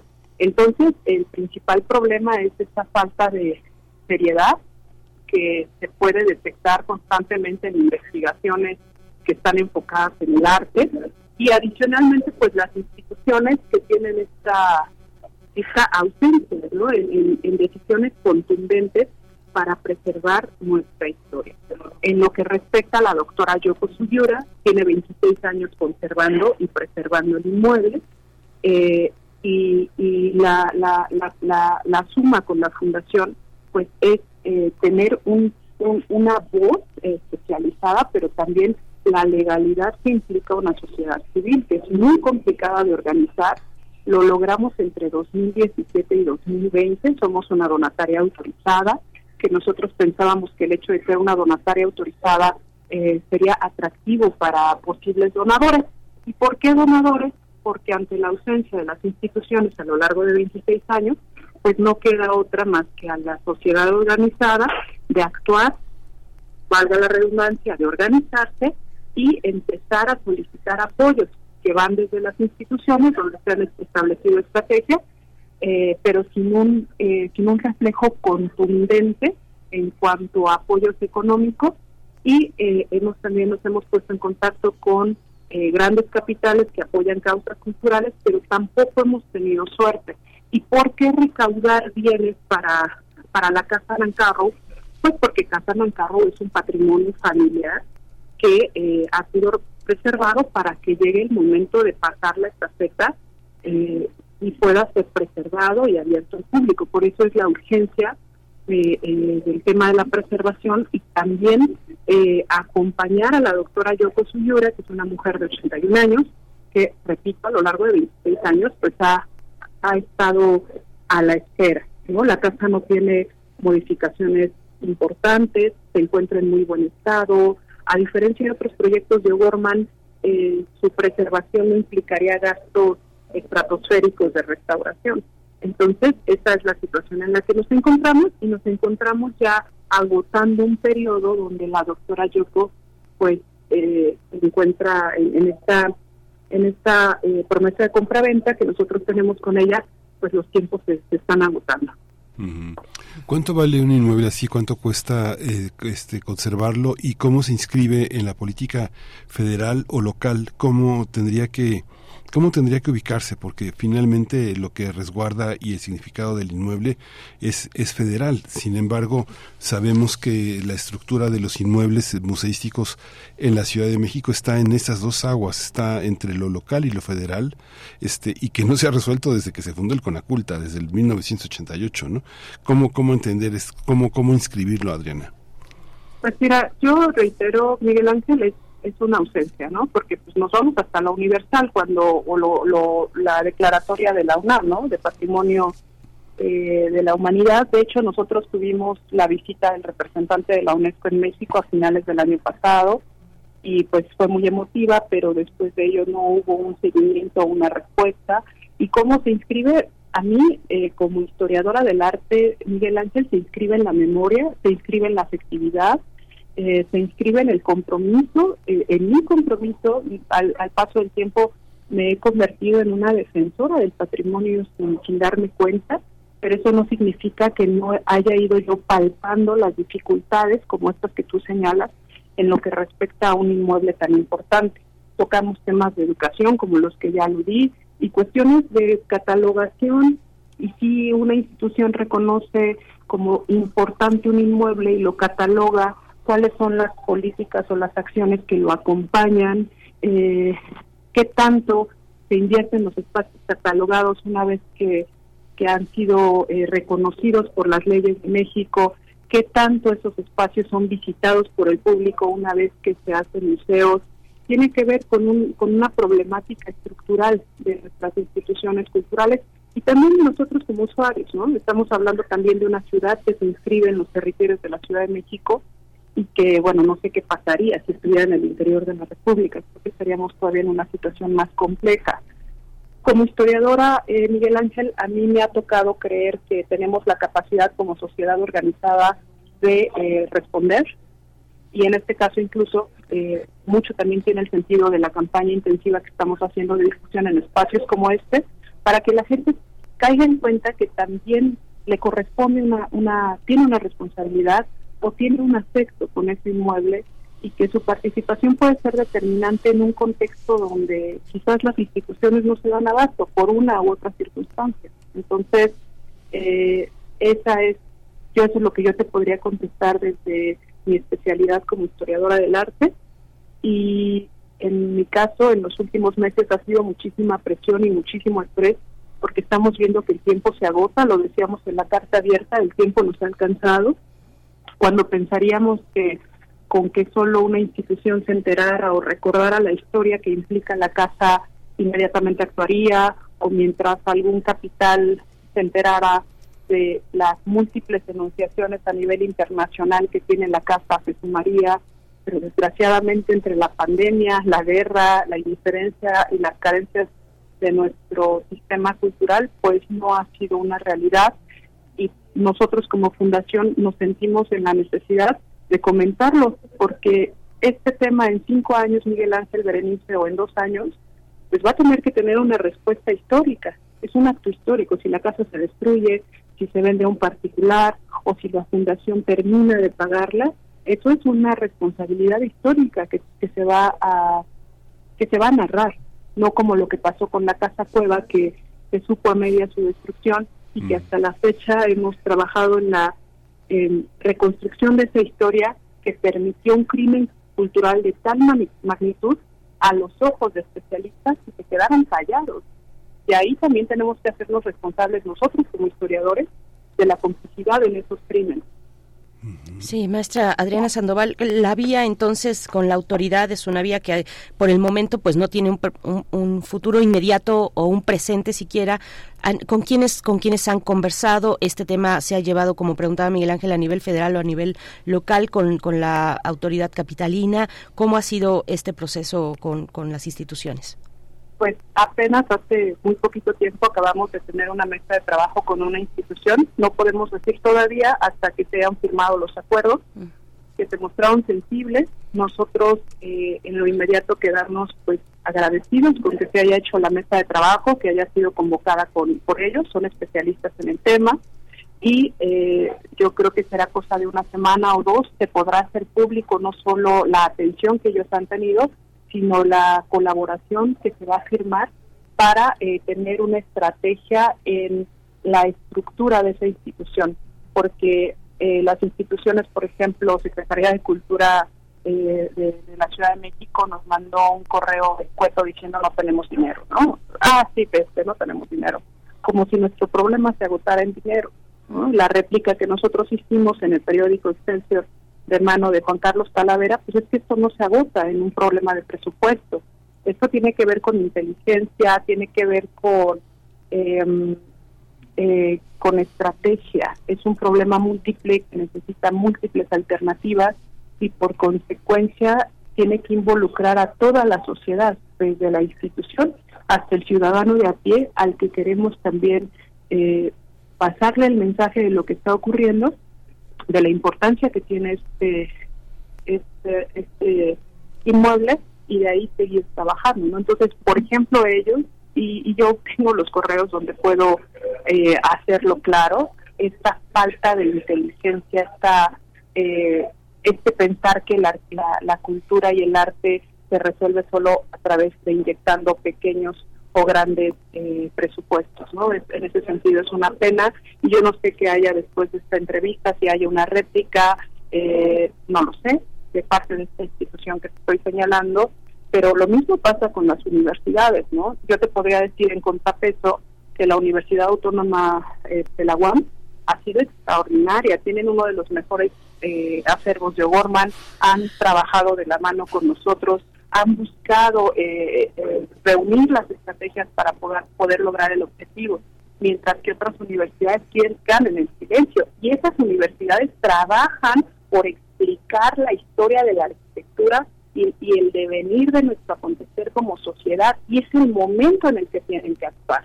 Y no solo estamos hablando del patrimonio tangible, hablemos de la formación de sus alumnos y cómo no, los, no les permiten tener esa vinculación directa con un acontecimiento histórico, actuar de manera definitiva en lugar de leer eh, críticas de arte que son obsoletas a estas alturas, ¿no?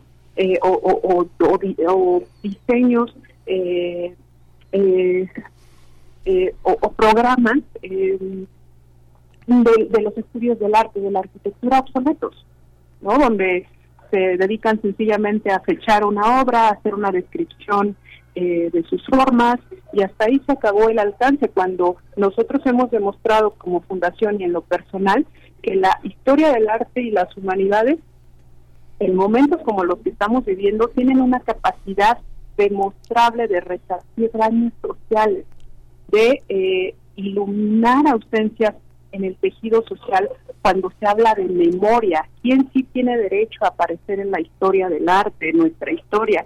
¿Quién va a ser condenado al olvido? ¿Cuáles son los motivos? ¿Cuáles son los inmuebles que sí se les dedica atención, que sí se les promueve? ¿Cuál es el sentido de eso en un contexto tan vertiginoso como es el siglo XXI? Desde la academia no podemos seguir alimentando estas investigaciones pasivas que se traducen solamente en la publicación de artículos que circulan en pequeños sectores académicos. Y la fundación, y en esto eh, Berenice y Miguel Ángel, yo sí puedo decir, después de mucho trabajo, estamos muy orgullosos de estar dando la cara en la ausencia. Hemos sido muy prudentes, hemos sido eh, también hemos ido aprendiendo con la marcha pero lo hemos hecho y estamos muy felices de que ahorita hemos hecho eventos que en dos años y medio han beneficiado a casi 50 mil personas. Han sido muchos talleres, han sido muchas conferencias, exposiciones donde se involucra el interior de la República, exposiciones en el interior de la República, y eso es lo que tenemos que hacer desde la academia y no seguir aspirando a tener una plaza o ir a peleándonos entre colegas para ver quién da la clase. Lo que tenemos que hacer es asumir los retos que trae consigo la circunstancia tan terrible en la que estamos viviendo. Y de ahí la necesidad de trabajar por la Casa Nancarro hasta el último día y quedarnos satisfechos de lo que nosotros pudimos hacer como sociedad civil, lo hicimos hasta el final y tenemos todos los documentos para que no pase lo que pasó con la Casa Cueva que es un silencio incómodo para la sociedad eh, especializada, para los grupos académicos, que no solo se quedaron callados, sino ni siquiera hicieron lo posible por, por, comprender la complejidad de este inmueble, pero eso sí, nos hincamos para saber y recordar que Biblioteca Central es patrimonio de la humanidad. qué duro, qué duro, qué duras declaraciones, pero totalmente, totalmente sostenidas. Adriana Sandoval, maestra en estudios de arte por la Universidad Iberoamericana, medalla Gabino Barreda y bueno, una, una, una, una pelea muy fuerte que se ha dado en un equipo enorme por sostener este espacio tan importante para la historia de la arquitectura y de la música. Muchas gracias, Adriana Sandoval. Pues estaremos pendientes, ojalá tenga una solución este, este, este tema. Y lo de la Casa Cuevas, pues lo dejas de tarea para quien escuche y para quien sepa ese silencio que de alguna manera sí es opresivo y pues en otros términos pues cobarde, porque finalmente Cuevas sí luchó muchísimo, pero al final, al final este al final la vida, la, vida no lo dejó seguir, ¿no? No lo dejó seguir y no lo dejó pelear por cerrar ese ciclo. Muchas gracias, Adriana. No, al contrario, Miguel Ángel, muchísimas gracias. Nosotros justo ahorita vamos camino a Huichapan, Hidalgo, para dar una conferencia con ingenieros y arquitectos respecto a la importancia de la arquitectura y su vinculación afectiva con quien la utiliza, con quien la habita, con quien resuelve ahí su vida para preservarla a través del tiempo, porque tampoco es responsabilidad solo de las instituciones, Miguel Ángel. Gracias, gracias. Hasta pronto, maestra Adriana Sandoval. Y bueno, eh, en, en, esta campaña que están realizando, buscando pequeños donadores, ya sea en México o en el extranjero, ponen a disposición para más información el sitio electrónico www.fundacioneno.com.mx y por medio también del correo electrónico enofundacion.gmail.com. Gracias, hasta pronto, maestra Adriana Sandoval. Nosotros vamos a hacer una pausa musical. Vamos a escuchar Cranberries Animal Instinct.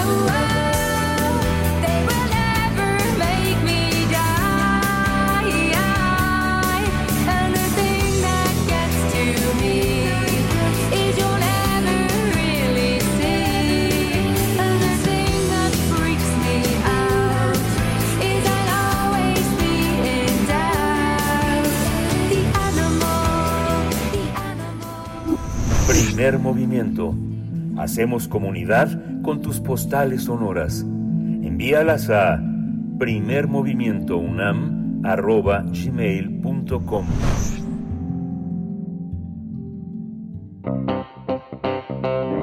Nota Nacional desde el 22 de septiembre al 1 de octubre se va a llevar a cabo la segunda edición de la Feria Internacional del Libro y la Lectura en Morelia 2023 con la participación de 161 invitados locales, nacionales e internacionales y 120 editoriales. Durante 10 días el público podrá disfrutar de diversas expresiones artísticas a través de 170 actividades, entre talleres, conferencias, presentaciones musicales, artísticas, obras de teatro, conversatorios, exposiciones, proyecciones de películas y lecturas en voz alta a través del programa Leo Luego Existo. Este año tiene eh, como país invitado a Italia, que justamente en unos minutos más van a empezar una conferencia de prensa en la Ciudad de México, en la Embajada de Italia, para señalar cómo, cómo, cómo llegan los italianos a México y cómo se van a enfrentar a más de 120 mil visitantes que se esperan en la feria. La Feria Internacional del Libro y la Lectura de Morelia 2023 contará con 45 invitados nacionales, 110 locales, 6 invitados internacionales y se podrá disfrutar distintos tipos de distintos tipos de literatura, desde poesía, narrativa, política, social sociedad, literatura infantil, entre muchas más. Vamos a conversar sobre la segunda edición de esta Feria Internacional del Libro y la Lectura de Morelia, que se va a realizar del 22 de septiembre al 1 de octubre. Y está con nosotros la doctora Fátima Chávez Alcaraz, ella es secretaria de Cultura Municipal y es titular también de la Feria Internacional del Libro y la Lectura de Morelia. Bienvenida, Fátima, buenos días. Hola, Miguel Ángel, buenos días. Berenice, ¿qué tal? Qué gusto. Qué gusto también, Fátima Chávez, bienvenida a Primer Movimiento. Pues bueno, además nos estamos escuchando en Radio Nicolaita de 8 a 9 aquí en Radio UNAM. Nos da eh, mucho gusto tenerte con, nosotros, con nosotras esta mañana. Una segunda edición de un esfuerzo que es enorme. Cuéntanos, por favor, eh, cómo ha caminado estos, estas dos ediciones, bueno, la que está en puerta y la anterior, la primera, de la Feria Internacional del Libro. Levantar una Feria Internacional del Libro en una ciudad eh, cultural como es Morelia. Sí, ha sido un reto y sobre todo una gran satisfacción porque la primera edición, como bien lo mencionas, nos rebasó las expectativas que teníamos, el, el nivel de audiencia, el nivel de compra de libros, la participación de la ciudadanía, el respeto con la que se, se llevó todo el ambiente que se generó en, alrededor de la ciudad, nos alentó para que este se convierta en uno de los proyectos emblema de tanto de esta administración como de la ciudad. Creo que Morelia es una ciudad donde se lee, donde se aprecia la lectura y los datos que hasta, hasta el momento tenía previo a la feria, pues no eh, superaron, como te comentaba, totalmente las, las expectativas y esto nos, nos generó un mayor compromiso y es un proyecto que ha ido madurando en esta segunda edición.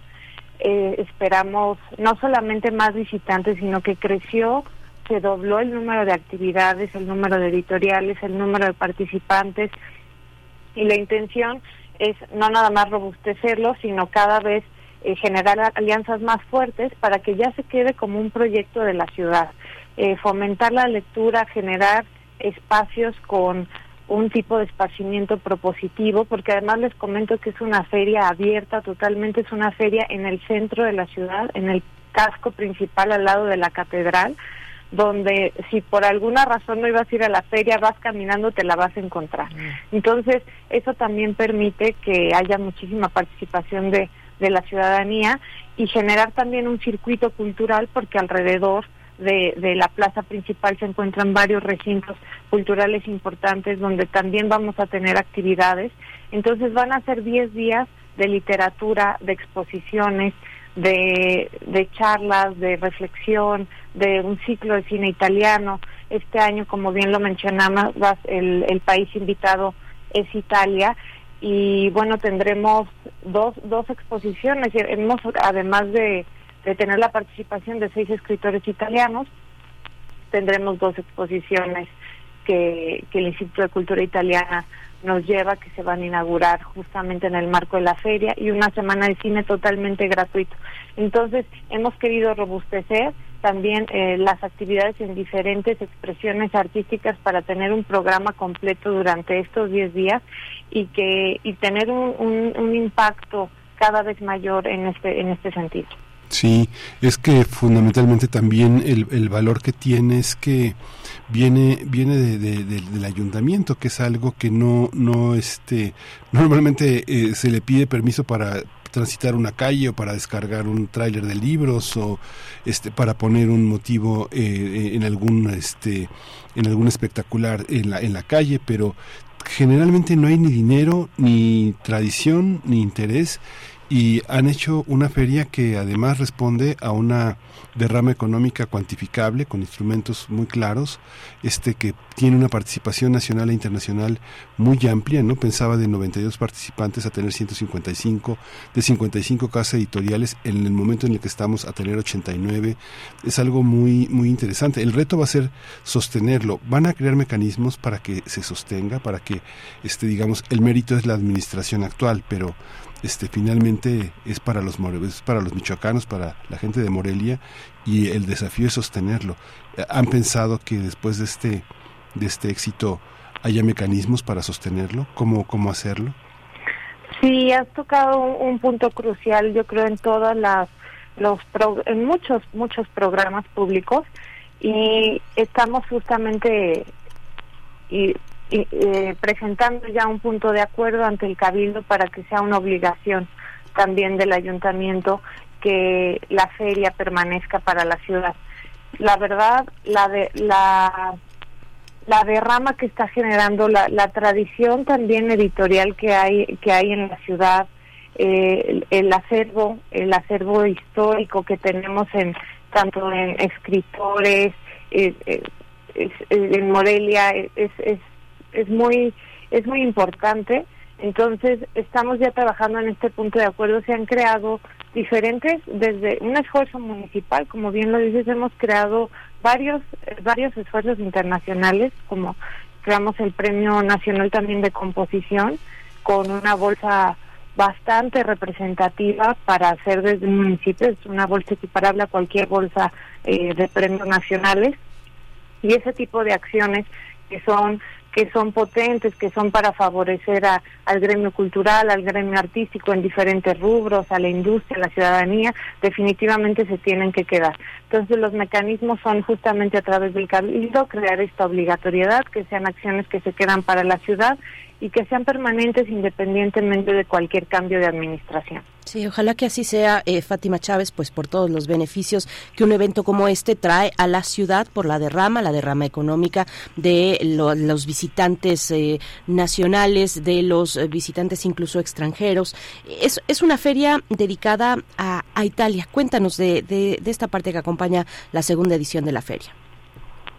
Sí, estamos muy contentos de tener, de recibir a a los escritores italianos, de recibir al embajador y a, toda su toda su comitiva que va a estar durante varios días en, la ciudad de Morelia. Y Morelia tiene muchos festivales, tenemos eh, entre ellos eh, Festival de Música, Festival de Ópera, Festival de Cine. Entonces, de, va a haber un, todo un encuentro también musical en el, en, en el marco de, de la feria. Tendremos ópera, tendremos exposiciones, tendremos cine italiano y todo toda esta cartelera cultural nos está apoyando y le está proporcionando el Instituto de Cultura Italiana. Y bueno, definitivamente va a robustecer el, muchísimo el tener contar con esta participación y con estos maravillosos aliados como como es el, este país que además en este año es el aniversario de la relación con México y bueno por esta razón es por la que iniciamos las gestiones para ver la posibilidad de que fuera Italia el país que nos acompañara en esta segunda edición.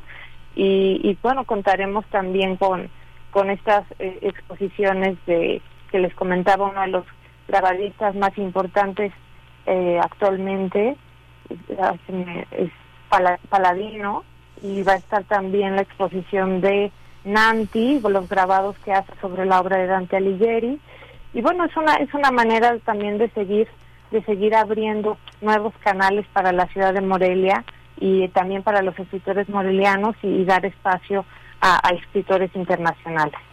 Sí, y es bien interesante. Acabamos de hablar con la directora de la, de la Casa del Lago, este, generando y pepenando recursos de todas partes. Yo creo que aquí, por ejemplo, eh, la, cultura italiana que es tan importante para nosotros, tenemos apenas una librería. Yo creo que la librería, había una, una librería italiana este, en Puebla que yo creo que cerró ya en 2020 con la pandemia, pero todavía está Morgana en la Ciudad de México, y que la, esta feria de Morelia tiene un sello particular porque participan cerca de 55 librerías de Morelia digamos que si uno conoce Morelia hay unas que son muy chiquititas, pero hay unas que son bien poderosas, que este, y, invitarlos es muy interesante. Sobre todo que, por ejemplo, cuando se busca, por ejemplo, tener este libros del Colegio de Michoacán, a veces es tan difícil, ¿no? Este, eh, tener esta, esta presencia universitaria de publicaciones universitarias. Todavía Michoacán tiene, tiene muchas, este, muchas deudas con la, con la ciudadanía y con la Academia Nacional e Internacional, porque los libros son difíciles y la feria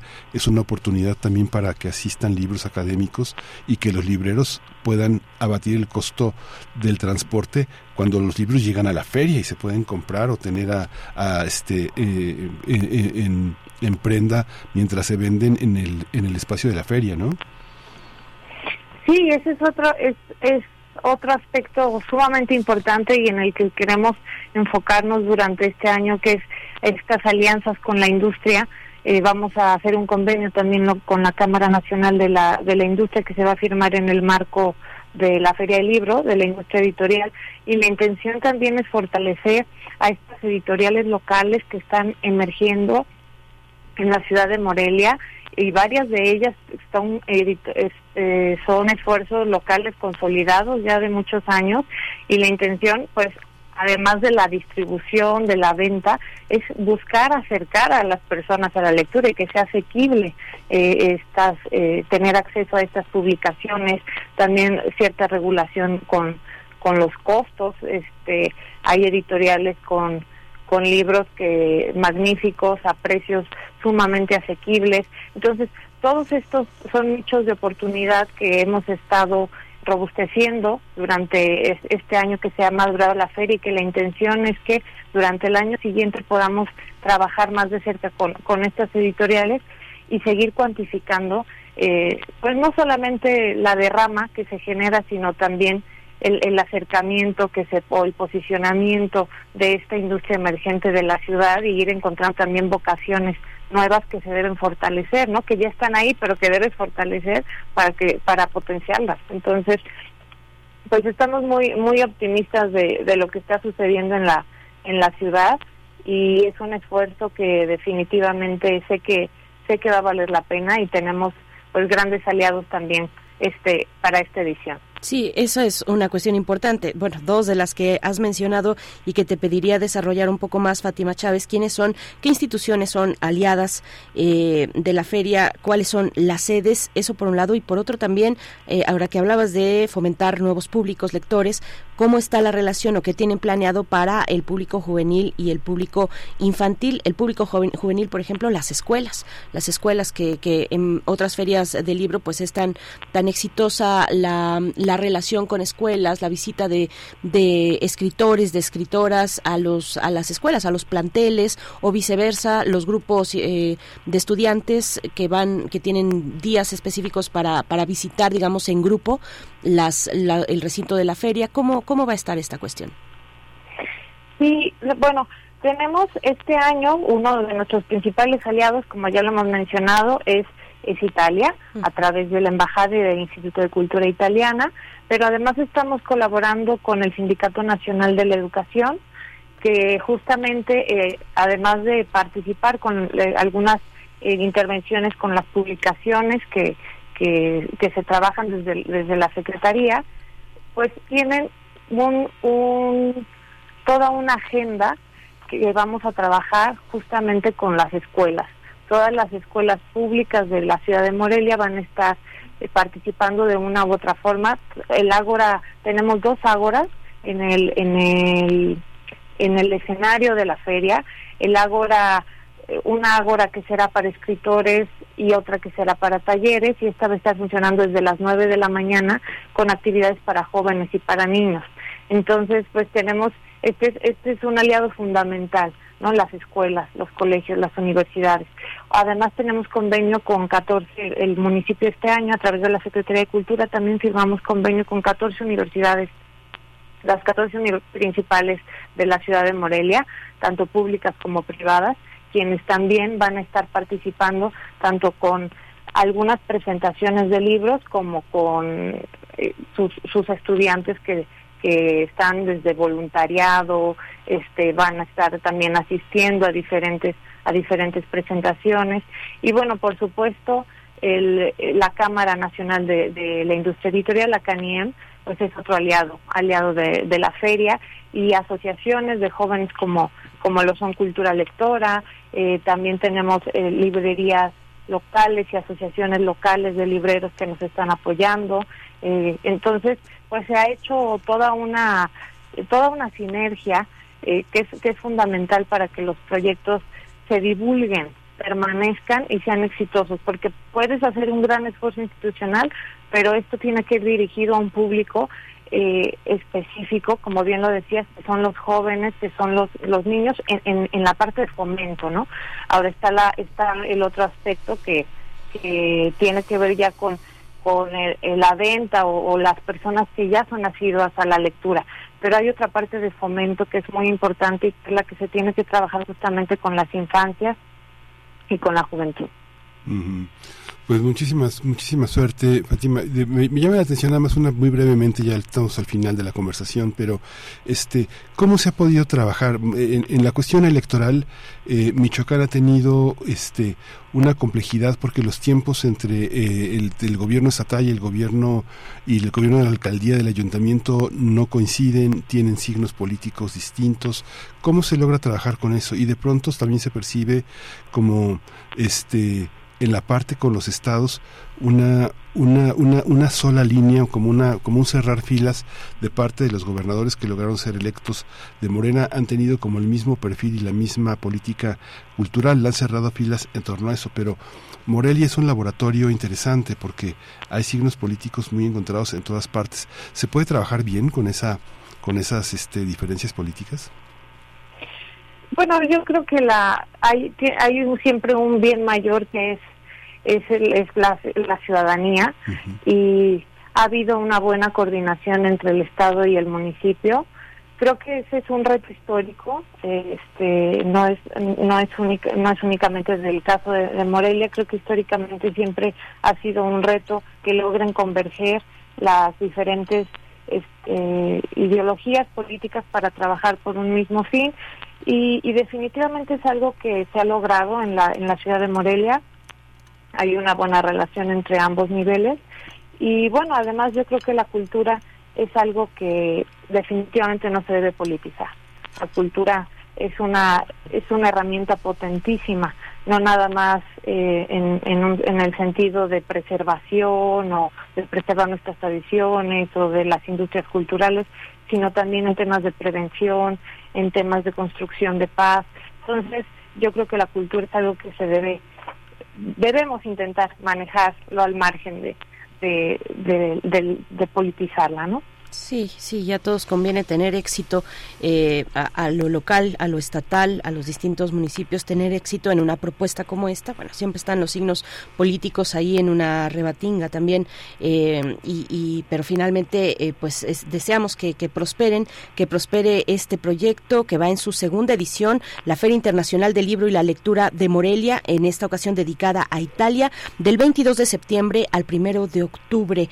No se lo pierdan y te agradecemos, Fátima Chávez Alcaraz, secretaria de Cultura Municipal, titular de la feria, de esta Feria Internacional del Libro. Muchísima suerte y estaremos muy atentos, muy atentas a lo que, lo que propongan desde ese, desde ese polo cultural que, que ahora están ofreciendo al público. Gracias. Al contrario, les agradezco muchísimo el espacio y bueno, pues los espero, ojalá puedan visitar durante estos días la Feria Internacional de Morelia. Muchas gracias, pues Morelia llena de italianos, además este la, nueva Lombardía, la nueva Italia, Patzingano, es una es un lugar de italianos. Muchas gracias. Pues nos vamos a ir con música, nos vamos a ir con eh, nos vamos a ir con Foo Fighters, Best of You. Con eso nos despedimos de Radio Nicolaita, 8 con 57 minutos. Volvemos después del corte.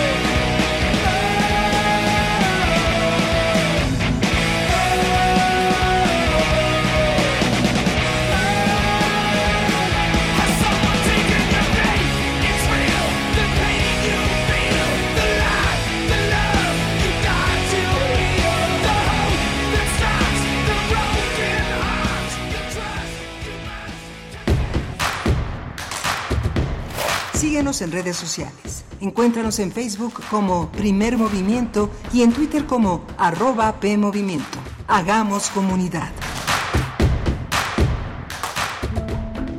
Álvaro Mutis, inventor de Macrol el Gaviero. Cien años de su nacimiento. En Amberes, Bélgica, tomábamos un barco hasta Buenaventura, Colombia. Eran barcos mitad de carga y mitad de pasajeros, que paraban en diversos puertos del Caribe.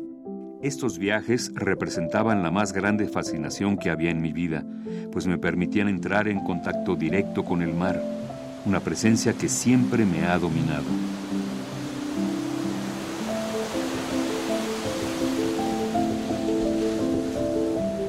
Álvaro Mutis, 860 AM.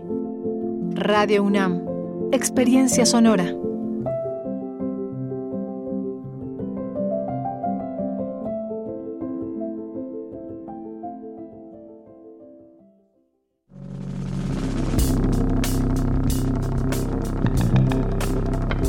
Prisma RU. Relatamos al mundo. Un informativo con visión universitaria. Noticias, análisis, debate. Prisma RU. Conduce Deyanira Morán.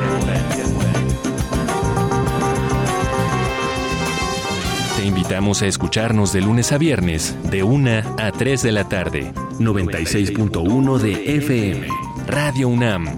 Experiencia sonora. Buenas tardes. ¿En cuánto tiene el kilo de carne? Buenas, en 300 pesitos, pero compró Iberdrola. ¿Y la fórmula láctea?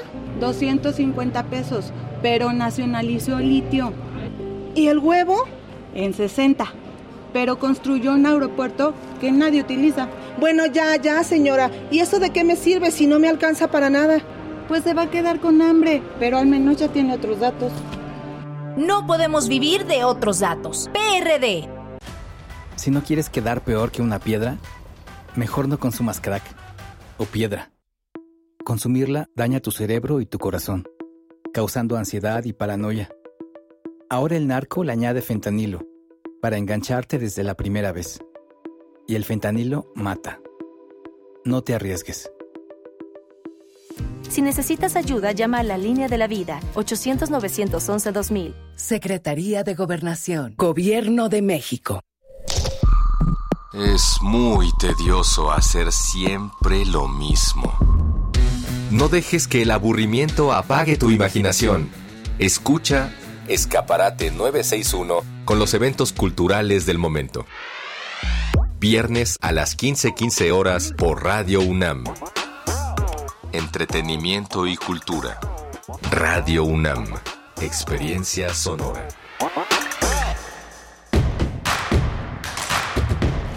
Encuentra la música de primer movimiento día a día en el Spotify de Radio UNAM y agréganos a tus favoritos.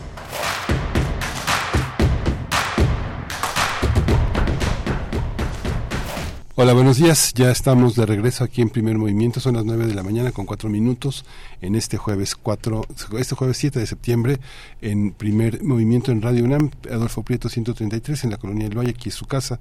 Aquí recibimos todo lo que quiera mandarnos en materia de invitaciones para actos culturales, libros, este eh, discos, lo que usted considere que debe de estar eh, pasando por nuestros micrófonos, con gusto lo recibimos.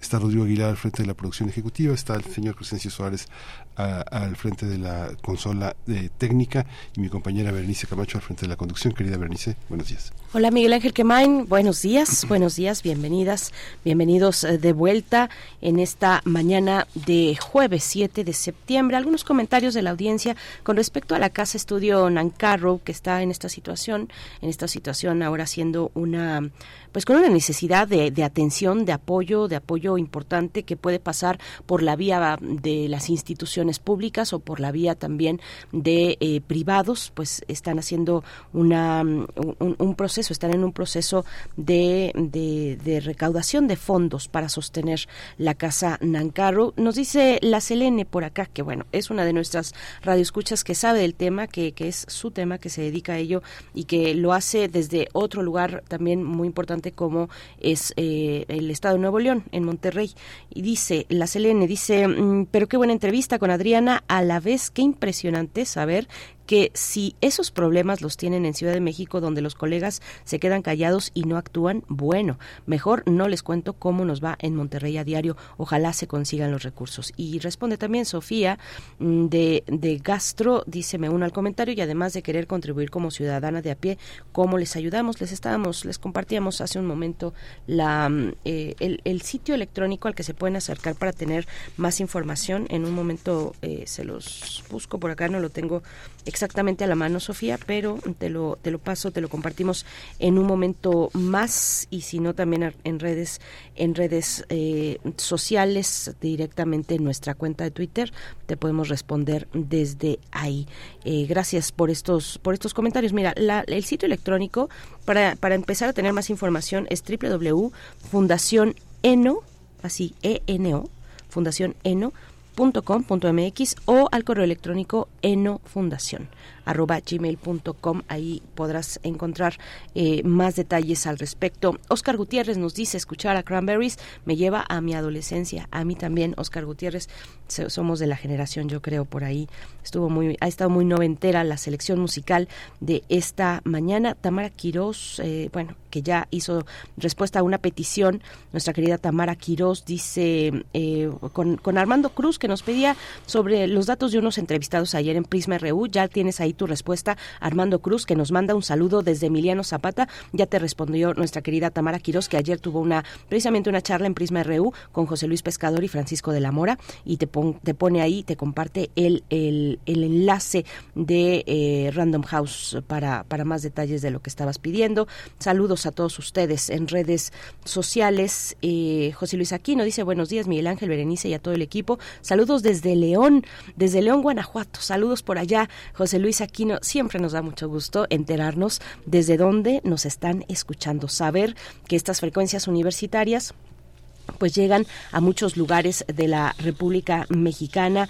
Eh, pues Daniel Manzano también con el tema de Morena dice que esto fue dedazo. A ver, dice, el dedazo hecho hace más de dos años por Obrador se cumplió. Los vicios y corrupción heredada del PRI se siguen dando en Morena cínicamente. Es lo que opina y comenta Daniel Manzano, que siempre está muy atento a esos temas, eh, a ese tema nacional y que hemos compartido con ustedes en esta mañana en pequeños, en pequeños momentos, en pequeños dosis porque así ha ido también la información eh, lo que se dijo en la en la conferencia matutina del presidente López Obrador, lo que el presidente dijo respecto a el tema de Marcelo Ebrard y antes, por supuesto, el, la, el triunfo de Claudia Sheinbaum.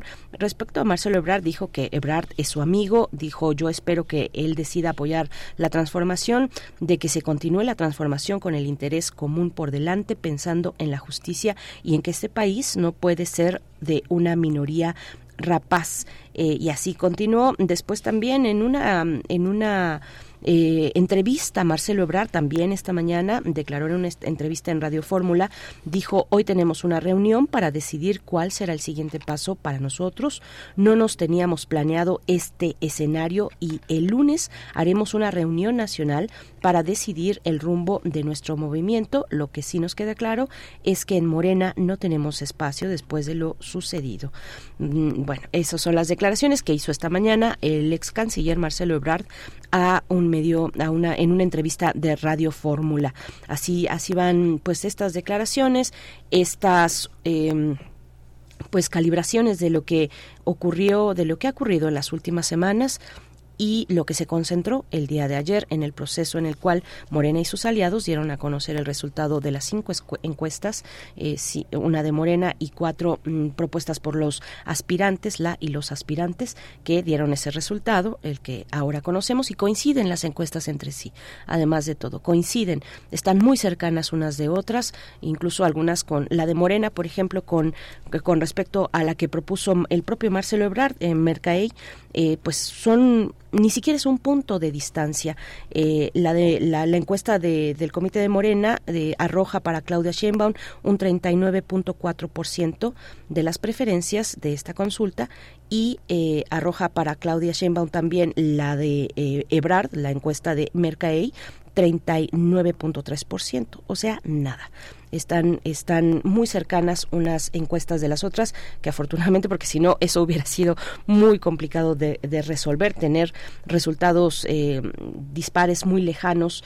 Eh, pues eso no ocurrió por fortuna y estamos en otro escenario, Miguel Sí, lo que es interesante es observar cómo hay puntos en común en los seguidores de cada uno de los que se postularon como candidatos y entender las eh, diferencias que separan a esos grupos al elegir sus preferencias, cuáles son los puntos de coincidencia, cuáles son los puntos de equidistancia y entender que algo eh, que debe estar presente es la heterogeneidad de Morena, que es algo que no está ni, ni, publicado ni declarado. Hay un cerrar filas en torno al presidente, a la popularidad que tiene como líder. Sin embargo, esta encuesta muestra que se tiene que estudiar la composición de Morena y entender cómo hay, unos, eh, hay unas personas que siguen a unos o a otros. Que diga Marcelo Ebrard que va a hacer una reunión el lunes con los suyos, los suyos, los de Morena, los de Morena que son suyos. Bueno, yo creo que son temas muy interesantes para el estudio de la ciencia social, de la ciencia política y también para los propios líderes del partido que se la pasan tratando de entender qué pasa y, y, que eh, justamente Mario Delgado tendrá la responsabilidad de entender qué pasó, cómo son las preferencias del partido que comanda y de, y de, y de cómo van a enfrentar este una, una, van a enfrentar sus propias diferencias, ni siquiera la oposición, sino las propias diferencias al interior de un partido pues, que tiene que cerrar filas para conservar el gobierno, pero que tiene que dirimir sus, sus particularidades. Sí, sí, bueno, y, es que todo esto está en tránsito, todo esto está en tránsito, saber quiénes son los de Ebrard en Morena, pues es una cuestión que se, que, se está dirimiendo, que se está decidiendo también desde, desde el día de ayer, eh, estas posturas que se van tomando y que iremos viendo cómo transitan a lo largo de este fin de semana y hacia el lunes con esta reunión que ha dicho eh, también eh, Marcelo Ebrard, que desde ayer anunció, bueno, el lunes voy a voy a dar declaraciones, voy a bueno, y, tendrá lugar esta esta esta reunión, pero mientras tanto, mientras tanto, eh, por parte del presidente López Obrador ya lo reiteró en su en su conferencia matutina de hoy dijo eh, le cederé el bastón de mando a Claudia Sheinbaum y cuando los periodistas, colegas periodistas le preguntaron lugar y hora, y dijo, bueno, por la tarde y con calma, con calma, no tenemos prisa, en el transcurso del día informaremos todo y dijo, agradezco a la gente porque ellos decidieron el futuro y no la oposición, se acabó el dedazo, así dijo el presidente López Obrador, que con calma para saber el, el horario, la hora a la que el día de hoy tendrá lugar esta especie de ceremonia eh, de, de paso del, del, bastón de sesión del bastón de mando que ha dicho López Obrador, que tenía eh, eh, que estaba planeada para el día de ayer, pero por cómo se dieron las cosas, imagino yo, pues ya no hubo lugar, ya era muy tarde cuando de hecho se, retrasó eh, dos horas y diez minutos esta, esta conferencia para dar a conocer los resultados de Morena y sus aliados. Eh, la, la, tenían programada a las 5 de la tarde, bueno, fue hasta las 7.10 que salieron eh, Mario Delgado, que salió Durazo también, en compañía, bueno, de los líderes, de los, eh, de los dirigentes partidistas y también de los, de, de los aspirantes y la aspirante. Bueno, algunos elementos que están ahí en estos momentos. Vamos a tener los mundos posibles, vamos con los mundos posibles, mm, documentos desclasificados sobre la participación de Estados Unidos en el golpe de Estado en Chile. Vamos a hablar de ello. Es la propuesta que nos tiene el doctor Alberto Betancourt para esta mañana en los mundos posibles y antes la poesía necesaria. Vamos a la poesía necesaria. Es hora de poesía necesaria. Pues estamos eh, a pocos días que se cumpla que se cumpla medio siglo, 50 años del golpe de estado en Chile, una fecha que duele, eh, que duele en toda la región, no solamente en ese país del sur del continente. Y el Colegio Nacional, ustedes lo saben si nos escucharon o si vieron directamente las transmisiones del Colegio Nacional, inauguró esta semana el ciclo de, conversatorios para abordar la obra literaria de un conjunto de escritores, escritoras chilenas, eh, algunos que pues trenzaron y trazaron una relación muy, muy importante, muy profunda con México, que, que además vinieron a enriquecer nuestras letras mexicanas.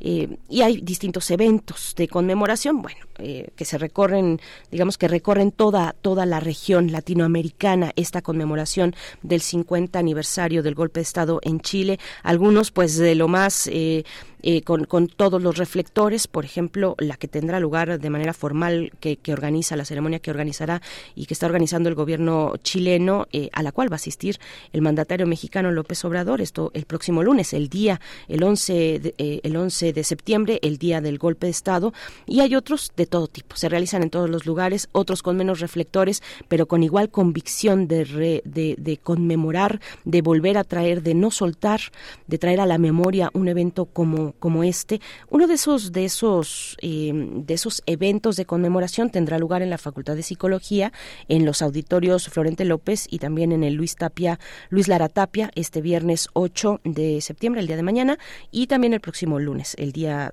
justo el día del, del golpe de Estado. Y esto, este evento que se, que tendrá lugar en la Facultad de Psicología lo organiza el colectivo Proyectos Culturales Víctor Jara. Se podrá seguir por la cuenta de Facebook de La Funa y la Furia Chilena. No se lo pierdan. Nosotros nos sentimos muy honrados porque fuimos invitados eh, para conducir algunas mesas, eh, eh, la de la voz y también mi compañero Miguel Ángel Quemain. Estaremos cada uno un día distinto. Yo estaré el día de mañana a las 11 de la mañana. Si se quieren dar una vuelta por ahí por la Facultad de Psicología, la inauguración es previa, eh, pero a las 11 de la mañana tendré la oportunidad de, estar ahí coordinando, conduciendo una mesa. Y bueno, eh, hecha esta invitación, pues vamos con la poesía, la poesía chilena en esta mañana, Raúl Zurita, un poema que se encuentra en el libro Anteparaíso, un libro publicado en el 82, pero que recientemente, eh, publicado en 1982, pero que 40 años después, en el 2022, tuvo una edición a la que se le agregaron otros poemas, una, una una edición por parte de Lumen y revisada por el propio autor. Eh, por Raúl Zurita. Bueno, pues vamos con este poema que se titula Y volvimos a ver las estrellas. Los prisioneros estarán en la música de esta mañana. Y volvimos a ver las estrellas. Acurrucados unos junto a otros contra el fondo del bote, de pronto me pareció que la tempestad, la noche y yo éramos solo uno y que sobreviviríamos, porque es el universo entero el que sobrevive. Solo fue un instante, porque luego la tormenta nuevamente estalló en mi cabeza y el miedo creció hasta que del otro mundo se esfumaron el alma. Solo fue un raro instante, pero aunque se me fuese la vida, yo nunca me olvidaría de él.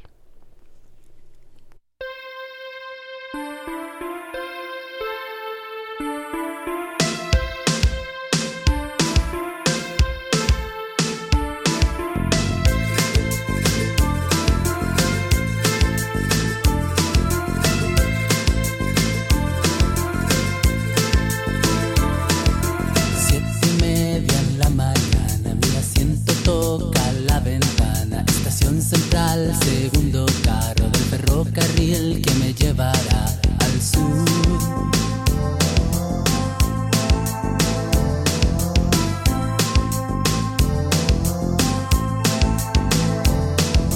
Ya estos fierros van andando y mi corazón está salado.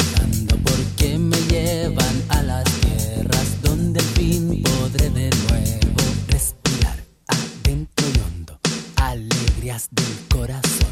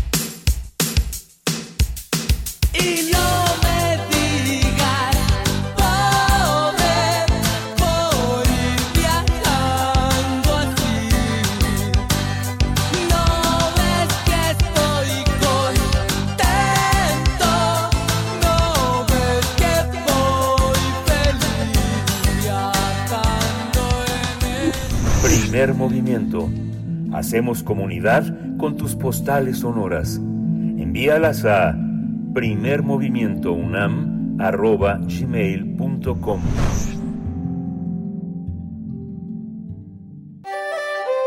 Mundos posibles. Estamos en compañía del doctor Alberto Betancourt aquí en la cabina de FM en Radio UNAM. Nos acompaña así de manera presencial a todo color a través de estas frecuencias. Le tocó escuchar hace un momento eh, que un radio escucha nos, nos llamó y nos preguntaba por algunas sugerencias y antes de que se me escape ese saludo, eh, Jesús Galván, muchas gracias por compartir, eh, compartirnos parte de tu tiempo en la escucha y ya tomamos nota de tus, de, de lo que nos sugieres, de lo que nos propones. Muchísimas gracias. Te tocó eh, a ti, Alberto Betancourt, escuchar esta recepción de la llamada que nos hizo nuestro querido radio escucha Jesús Galván. ¿Cómo estás? Eh, bien, Berenice, sí, me dio mucho gusto escuchar la llamada. Siempre alegra mucho saber que, que nos hacen el honor de acompañarnos. Y en este caso, pues muy contento con la complicidad que nos da escuchar a los prisioneros, que es un grupo que nos gusta mucho a los dos, y poder hablar de Chile. Miguel Ángel, buenos días. Hola, Alberto. Buenos Un días. saludo con mucho aprecio, con mucho cariño para todos los que nos hacen el gran honor de escucharnos. Gracias, Alberto Betancourt. Pues te recibimos y con este con este tema, documentos desclasificados sobre la participación de Estados Unidos en el golpe de Estado en Chile. Te escuchamos. Sí, yo escuché un programa que, uno de los programas de primer movimiento hace unos días en el que ustedes estuvieron hablando de la literatura chilena. Como suele ocurrir cuando uno escucha la radio, pues eh, se le detonan a uno cosas, empieza uno a sentir reverberaciones y me fui a mi librero a buscar un libro de poesía de Gabriela Mistral y eh, con, con, esa, con ese eco de su poesía quisiera yo hoy hacer una intervención en relación a los documentos recientemente desclasificados sobre la intervención de los Estados Unidos, la intervención directa y criminal de Estados Unidos, del gobierno norteamericano, en dos intentos de golpe de Estado en Chile, uno que fracasó en 1970 y el que desafortunadamente pues eh, pudo llevarse a cabo en 1973. Yo diría que hay acontecimientos en la historia de América Latina que nos recuerdan el pensador de Rodán, de Gabriela Mistral, por eso de la carne que tiembla ante el destino, la carne que tiembla por el amor, la carne que tiembla ante el terror. Estos documentos recientemente desclasificados confirman la participación directa de Richard Nixon, en aquel entonces presidente de Estados Unidos, y de su consejero de Seguridad Nacional, Henry Kissinger, en diversos intentos de golpe de Estado contra Salvador Allende y la Unidad Popular. Pero yo diría que, si les parece bien, podemos empezar por el principio, un principio estremecedor, el día que el general Schneider fue abatido. Según Jorge Malgassi Cairola, en un texto llamado El atentado contra el general Schneider, publicado en Cultura el primero de marzo del 23, él nos recuerda que el 4 de septiembre de 1970, Salvador Allende ganó las elecciones presidenciales con un 36% de los votos. El derechista Alessandri obtuvo 35% de los votos. Yo no tenía frescos estos datos, lo cerrada que estuvo la elección. Y el demócrata cristiano obtuvo, Tomic obtuvo el 28.1%. A partir de ese momento, los conservadores chilenos empezaron a tocar la puerta de los cuarteles pidiendo a los militares intervenir para impedir la llegada de la Unidad Popular, que entre otras cosas estaba conformada por la alianza entre el Partido Comunista y el Partido Socialista de Chile. En ese momento, según los documentos desclasificados, recientemente Nixon ordenó un golpe de Estado, pero los golpistas locales y foráneos encontraron un poderoso obstáculo para su realización. Estamos hablando del año de 1970, del momento en el que Salvador Allende es presidente electo de Chile. El obstáculo que encontraron los golpistas fue el hecho de que el jefe del ejército, el general René Schneider, declaró, los militares acataremos los resultados de las urnas. Y a partir de ese momento pues comienza una, una labor de zapa al interior de los cuarteles. El hecho es que la mañana del jueves 22 de octubre de 1970, una andanada de tiros hirió mortalmente al general René Schneider, jefe del ejército de Chile el asesinato, eh, bueno, el atentado, posteriormente el general perdió la vida, formó parte de un complot que incluyó numerosos actos armados.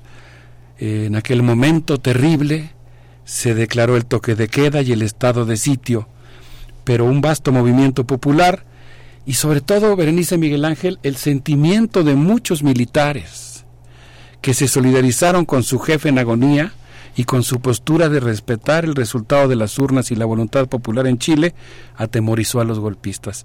De tal suerte que según un documento obtenido por la organización eh, Archivo de Seguridad Nacional, una asociación civil en los Estados Unidos que se dedica a hacer uso de la ley de libertad de información para obtener documentos relacionados con la seguridad nacional, eh, este, esta asociación logró obtener un documento en el que se registra una estremecedora conversación entre Richard Nixon y Henry Kissinger, su entonces consejero de seguridad, en el cual el consejero informa sobre el intento fallido de golpe.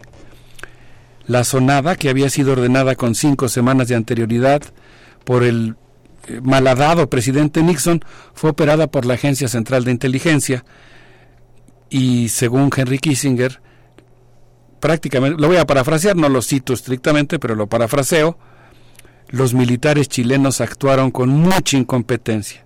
Declaró el que también fue estratega y asesoró la guerra de Vietnam. Pasó lo que tenía que pasar, dijo Kissinger. Esto es un, un registro de una conversación telefónica entre el presidente de los Estados Unidos y Henry Kissinger. Pasó lo que tenía que pasar y se refiere al atentado contra el general Schneider. Pero no detonó nada más. El siguiente movimiento debía haber sido tomar el poder, pero no ocurrió. Y bueno, pues lo que, lo que plantea Kissinger es que eh, falló el intento por la incompetencia de los militares norteamericanos. El 24 de septiembre Salvador Allende fue declarado presidente y al día siguiente, una vez digamos cumplida su misión, fallece el general René Schneider. Este documento, Berenice, fue recogido en el libro Pinochet desclasificado, donde Peter Kornblum reúne la información de una pesquisa que ha cosechado la desclasificación de 30.000 documentos de seguridad nacional y es un texto en el que se cuenta la historia de un pueblo cuya carne tembló ante la belleza y la esperanza y cuyo sueño fue interrumpido por el terror que hizo temblar su carne ante la muerte pero yo diría que de esos chispazos de sueño diurno eh, aún se conserva el resplandor de esa primavera ardiente como una pulsión utópica en todo el continente. Pero yo, Berenice, me quedé muy asombrado, no, no tenía registrada la, la magnitud, digamos, la intención explícita de un intento de golpe de Estado en 1970, muy prematuro, tratando de atajar la voluntad del pueblo de Chile e impedir la toma de posesión del presidente Salvador Allende. Sí, Alberto Betancourt, bueno, con esta remembranza, con este recuento que haces, asombroso, estos hallazgos también eh, sobre estos documentos desclasificados ahora, pues nos simbra, nos simbra como recordar siempre lo que ocurrió en Chile, pero con este antecedente de 1970, donde asesinan a el jefe del ejército en Chile, eh, René Schneider, bueno, qué, qué narración, eh, vamos, seguimos escuchándote y luego vamos a ir con música, tú nos dices. Sí, muchísimas gracias. Eh, qué, bien lo dices, la verdad es que uno se estremece, ¿no? Sí. Hay, hay una parte del trabajo del historiador que es muy emocionante, ¿no? Muy emotiva, porque cuando tú acudes a un documento que había permanecido secreto, como en este caso muchos de los, de los documentos generados eh, respecto a la intervención norteamericana en el golpe de Estado en Chile, en este caso el primer intento de golpe, el del 70, pues estás revelando aspectos del pasado que eran desconocidos. Digamos que cuando se produce la lectura de esos documentos desclasificados, tú estás a su vez generando una nueva visión sobre el pasado. El autor de Pinochet desclasificado cuenta que el 12 de septiembre ya de 1973 acudió a su escuela en Michigan y vio que una compañera suya estaba llorando. Ella se llamaba Iliana Loveluk yo diría metafóricamente hablando que las llamas del Palacio de la Moneda iluminaban su cara. Ay, la verdad es que uno mismo se estremece, ¿no? De, de esos días tan terribles. Él la escuchó, le preguntó a qué se debía eso que, que la tenía estremecida. Y cuando ella le contó lo que estaba ocurriendo en Chile, él dijo, tenemos que hablar de lo que está pasando, y comenzó una investigación que duró toda su vida. Eh, el libro Pinochet desclasificado es una nueva edición de un texto que había sido publicado hace más o menos 10 años, ha incorporado nuevos documentos y el autor, en una presentación que hizo para Chilevisión, dice que eran días verdaderamente estremecedores. Allende había muerto, había cadáveres en el río Mapocho, los militares habían asumido el control. Yo pude ver en una foto de, esa, de ese documental, que por cierto se transmitirá en estos días en, en Chilevisión, pues hay muchas, pero yo vi una que me estremeció particularmente, un joven probablemente universitario con las manos en la nuca, al que los militares le hacen caminar de rodillas. Años después, Peter Comblu encontró un memorándum en el que Henry Kissinger dice que la elección de Salvador Allende constituyó, en el presente constituye la peor amenaza a los intereses de Estados Unidos en el hemisferio.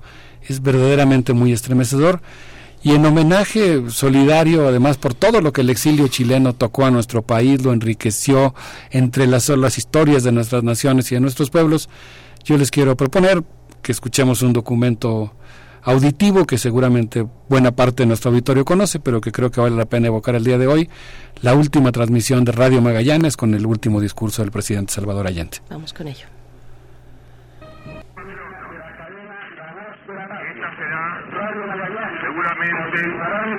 La última oportunidad en que me pueda dirigir a ustedes. La Fuerza Aérea ha bombardeado las torres de Radio Portales y Radio Corporación. Mis palabras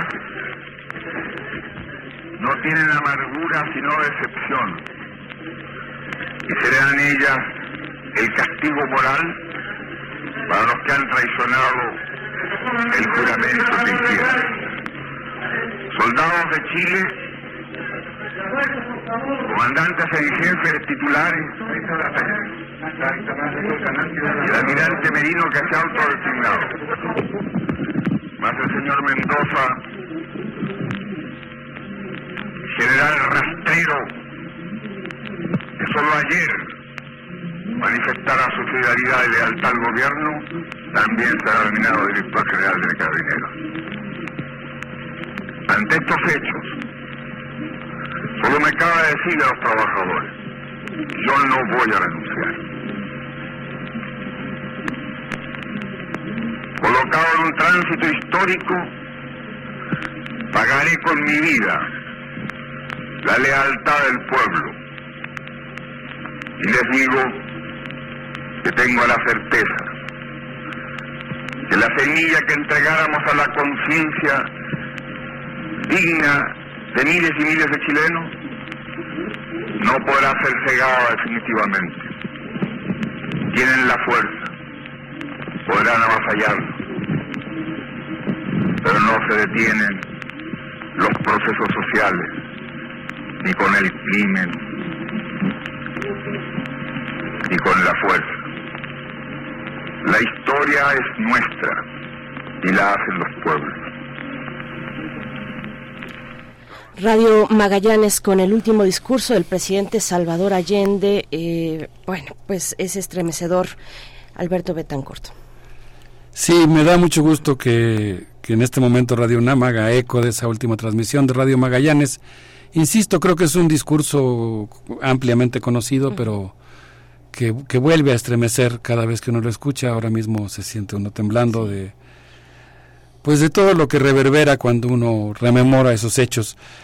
Eh, la pesquisa que está incluida en el texto de Peter Comblu, que como mencionábamos ahorita Miguel Ángel fuera del aire, pues confirma cosas que uno ya sabía, pero lo hace de una manera que es eh, impactante porque pues uno sabe por supuesto que o se sabía ampliamente que Estados Unidos había estado involucrado, pero cuando uno ya lee el documento en el que hay una reunión en la que el consejero de seguridad está con el presidente en la Casa Blanca y en el documento él ordena un golpe de Estado, eh, refiriéndome en este caso al de 1970, pues es algo que, realmente estruje el corazón, que indigna y que, que moviliza, ¿no? que, lo obliga a uno a, hacer algo.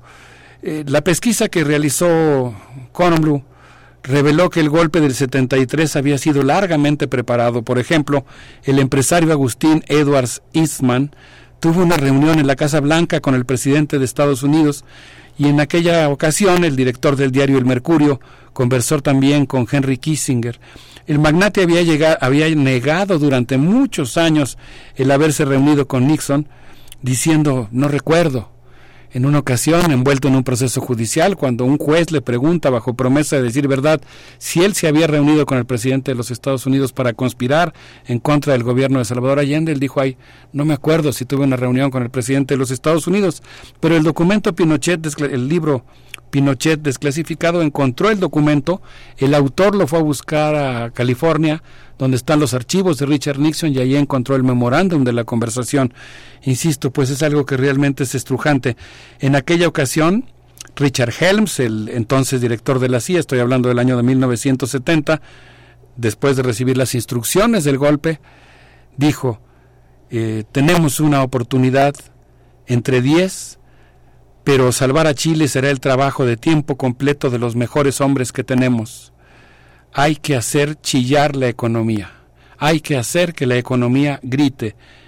Eh, según la legendaria revista Covert Action, una revista que se encarga, eh, digamos, de publicar filtraciones de funcionarios o de agentes que han participado en misiones encubiertas del gobierno de Estados Unidos y que después se hastían y sienten náusea por la inmoralidad de cosas que se les han ordenado hacer y deciden revelar información, la legendaria revista Cover Action eh, reveló, por ejemplo, que a lo largo del siguiente año, después de la reunión sostenida en la Casa Blanca, Edwards recibió dos millones de dólares para desestabilizar la democracia en la República de Chile. Pues yo quisiera simplemente terminar diciendo que el 9 de septiembre, el agente Jack Devin recibió un agente de la Agencia Central de Inteligencia, recibió una llamada avisando que el golpe se realizaría el 11 de septiembre y el día del golpe a las 7 de la mañana se ordenó a los carabineros arrestar al presidente Salvador Allende. Es, muy impactante, ¿no? Cuando, digamos, eh, eh, estos documentos te sirven como subtexto para leer esa historia que todos conocimos en aquel momento o leyéndola posteriormente. El coronel del ejército estadounidense, Patrick Ryan, apostado en Valparaíso, informó, el golpe de Estado en Chile ha sido poco menos que perfecto. La Armada de Chile ha tomado el puerto. En Santiago, el cuerpo de carabineros debía detener al presidente Salvador Allende. Eh, afortunadamente fracasa en el intento de detenerlo camino al antes de que llegara al Palacio de la Moneda. El presidente Salvador Allende logra huir, llega al Palacio de la Moneda desde donde dirige los mensajes radiofónicos, entre ellos este que estamos escuchando. Como el tiempo se va vertiginosamente y no hay eh, los minutos necesarios, nos quedaremos seguramente pensando durante muchos días más en lo que ocurrió, en la necesidad de la solidaridad con Chile, de reconstruir la dignidad latinoamericana. Yo solamente quisiera decir que al interior del propio gobierno de los Estados Unidos, según revela este libro, pues hubo una colisión muy fuerte de opiniones entre quienes eran partidarios de la vía violenta, la vía salvaje, bestial, del derrocamiento de Salvador Allende, y quienes dentro del gobierno norteamericano habían apostado más bien por fortalecer la oposición a su gobierno y ganar las elecciones. en, en los siguientes comicios. La participación de la CIA, eh, dice Peter Comblu, atizó la conciencia de muchos estadounidenses y revitalizó el movimiento en favor de los derechos humanos. En ese contexto, por ejemplo, la oficina para la oficina en Washington de América Latina, la WOLA, jugó un papel fundamental. Eh, la verdad es que yo creo que, pues en muchos sentidos, todos descendemos de ese apretado nudo histórico y yo diría que, pues, en buena medida el golpe fracasa, el, bule del, el bulo del golpe fracasa, todas las mentiras, cuando Kissinger declara, por ejemplo, que Estados Unidos no había estado involucrado en el golpe, pues yo diría que el bulo fracasó estrepitosamente, la condena al golpe fue inmediata, hubo protestas masivas en toda América Latina y la solidaridad con Chile la solidaridad con Chile se volvió una especie de jornada antiimperialista permanente, ¿no? Un sentimiento colectivo que forma hoy parte de nuestra identidad y que en ese sentido pues yo creo que vale la pena mantener vivo no como no como un como una actitud eh, de odio o antiestadounidense, sino como una actitud antiimperialista de reivindicación con América Latina y de tejido de solidaridad con aquellos sectores de la sociedad norteamericana que se indignaron por el golpe y que, como Peter Comblu, están haciendo un esfuerzo para que eso nunca más vuelva a manchar la propia historia de los Estados Unidos y ensangrentar la historia de América Latina. Sí, qué importantes esas figuras, Alberto Betancourt, esas figuras que dentro de lo que se llamó durante tanto tiempo el imperio, el imperio estadounidense, eh, esas, esas figuras que penetran en las estructuras que hacen investigación, que primero se sienten eh, tocadas por la situación, los impactos del imperialismo en otras regiones del mundo y que, y que trabajan en consecuencia. Creo que es muy importante porque hay investigación en varios, en varios casos, ahora el que nos convoca, el de los 50 años del golpe de Estado en Chile, que, que cambian, que cambian narrativas a partir de esa valentía de, desde eh, propios ciudadanos estadounidenses que, mm, se, que, que señalan directamente al, al, imperio, al gobierno, eh, bueno, en aquellos, en aquellos tiempos, tiempos en los que se iniciaba la guerra contra las drogas y que estaba la narrativa anticomunista a todo lo que daba, ¿no? Bueno, y la otra cosa que yo creo que cuesta mucho trabajo asumir políticamente porque bueno, sí me iba yo a decir, es muy fácil repudiar la violencia y la brutalidad que se ejerció durante el golpe de Estado en Chile. Quizá no es tan fácil porque vemos que está vivo un sector, un sector de la opinión pública en Chile que sigue reivindicándolo, ¿no? Que hay un sector todavía de la derecha en América Latina que no que no ha recapacitado sobre las implicaciones que tiene eso, ¿no?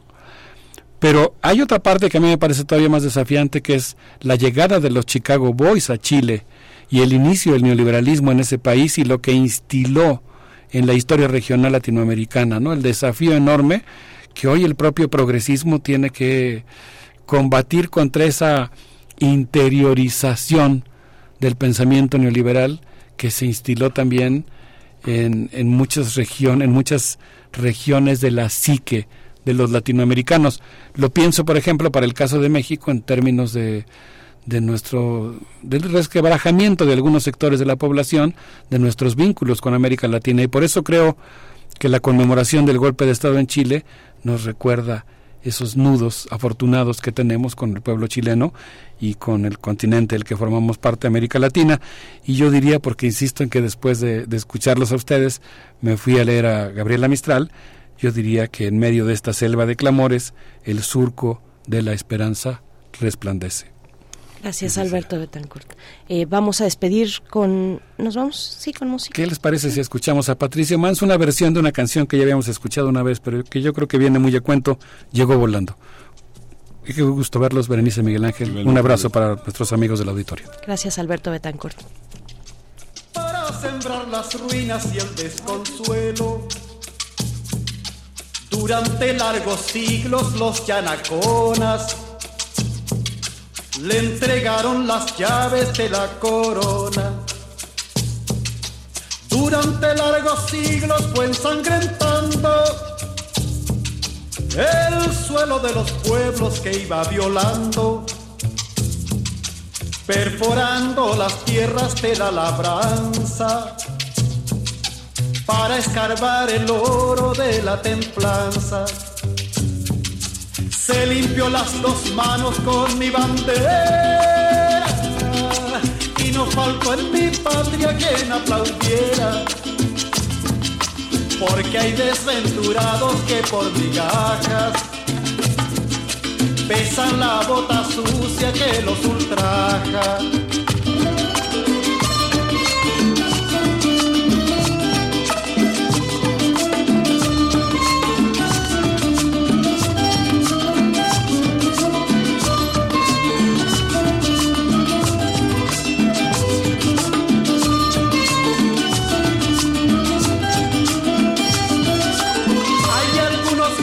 Hinchan con gran esmero, sirviendo la codicia del extranjero. Y otros que se solazan por mil dinares, entregando su pueblo a los militares. Un paredón exijo con cal y canto para que el pueblo llega la aurora tarde o temprano, justiciando el dolor indoamericano. Llega otra vez volando el cuervo insaciable, trayéndonos su sombra interminable. Pero no está lejano el día inclemente en que nos levantemos contra los sables para anunciar la aurora del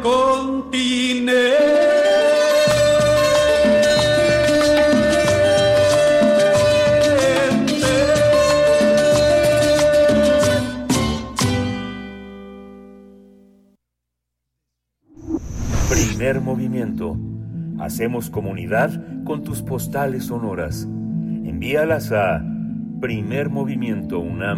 primermovimientounam.gmail.com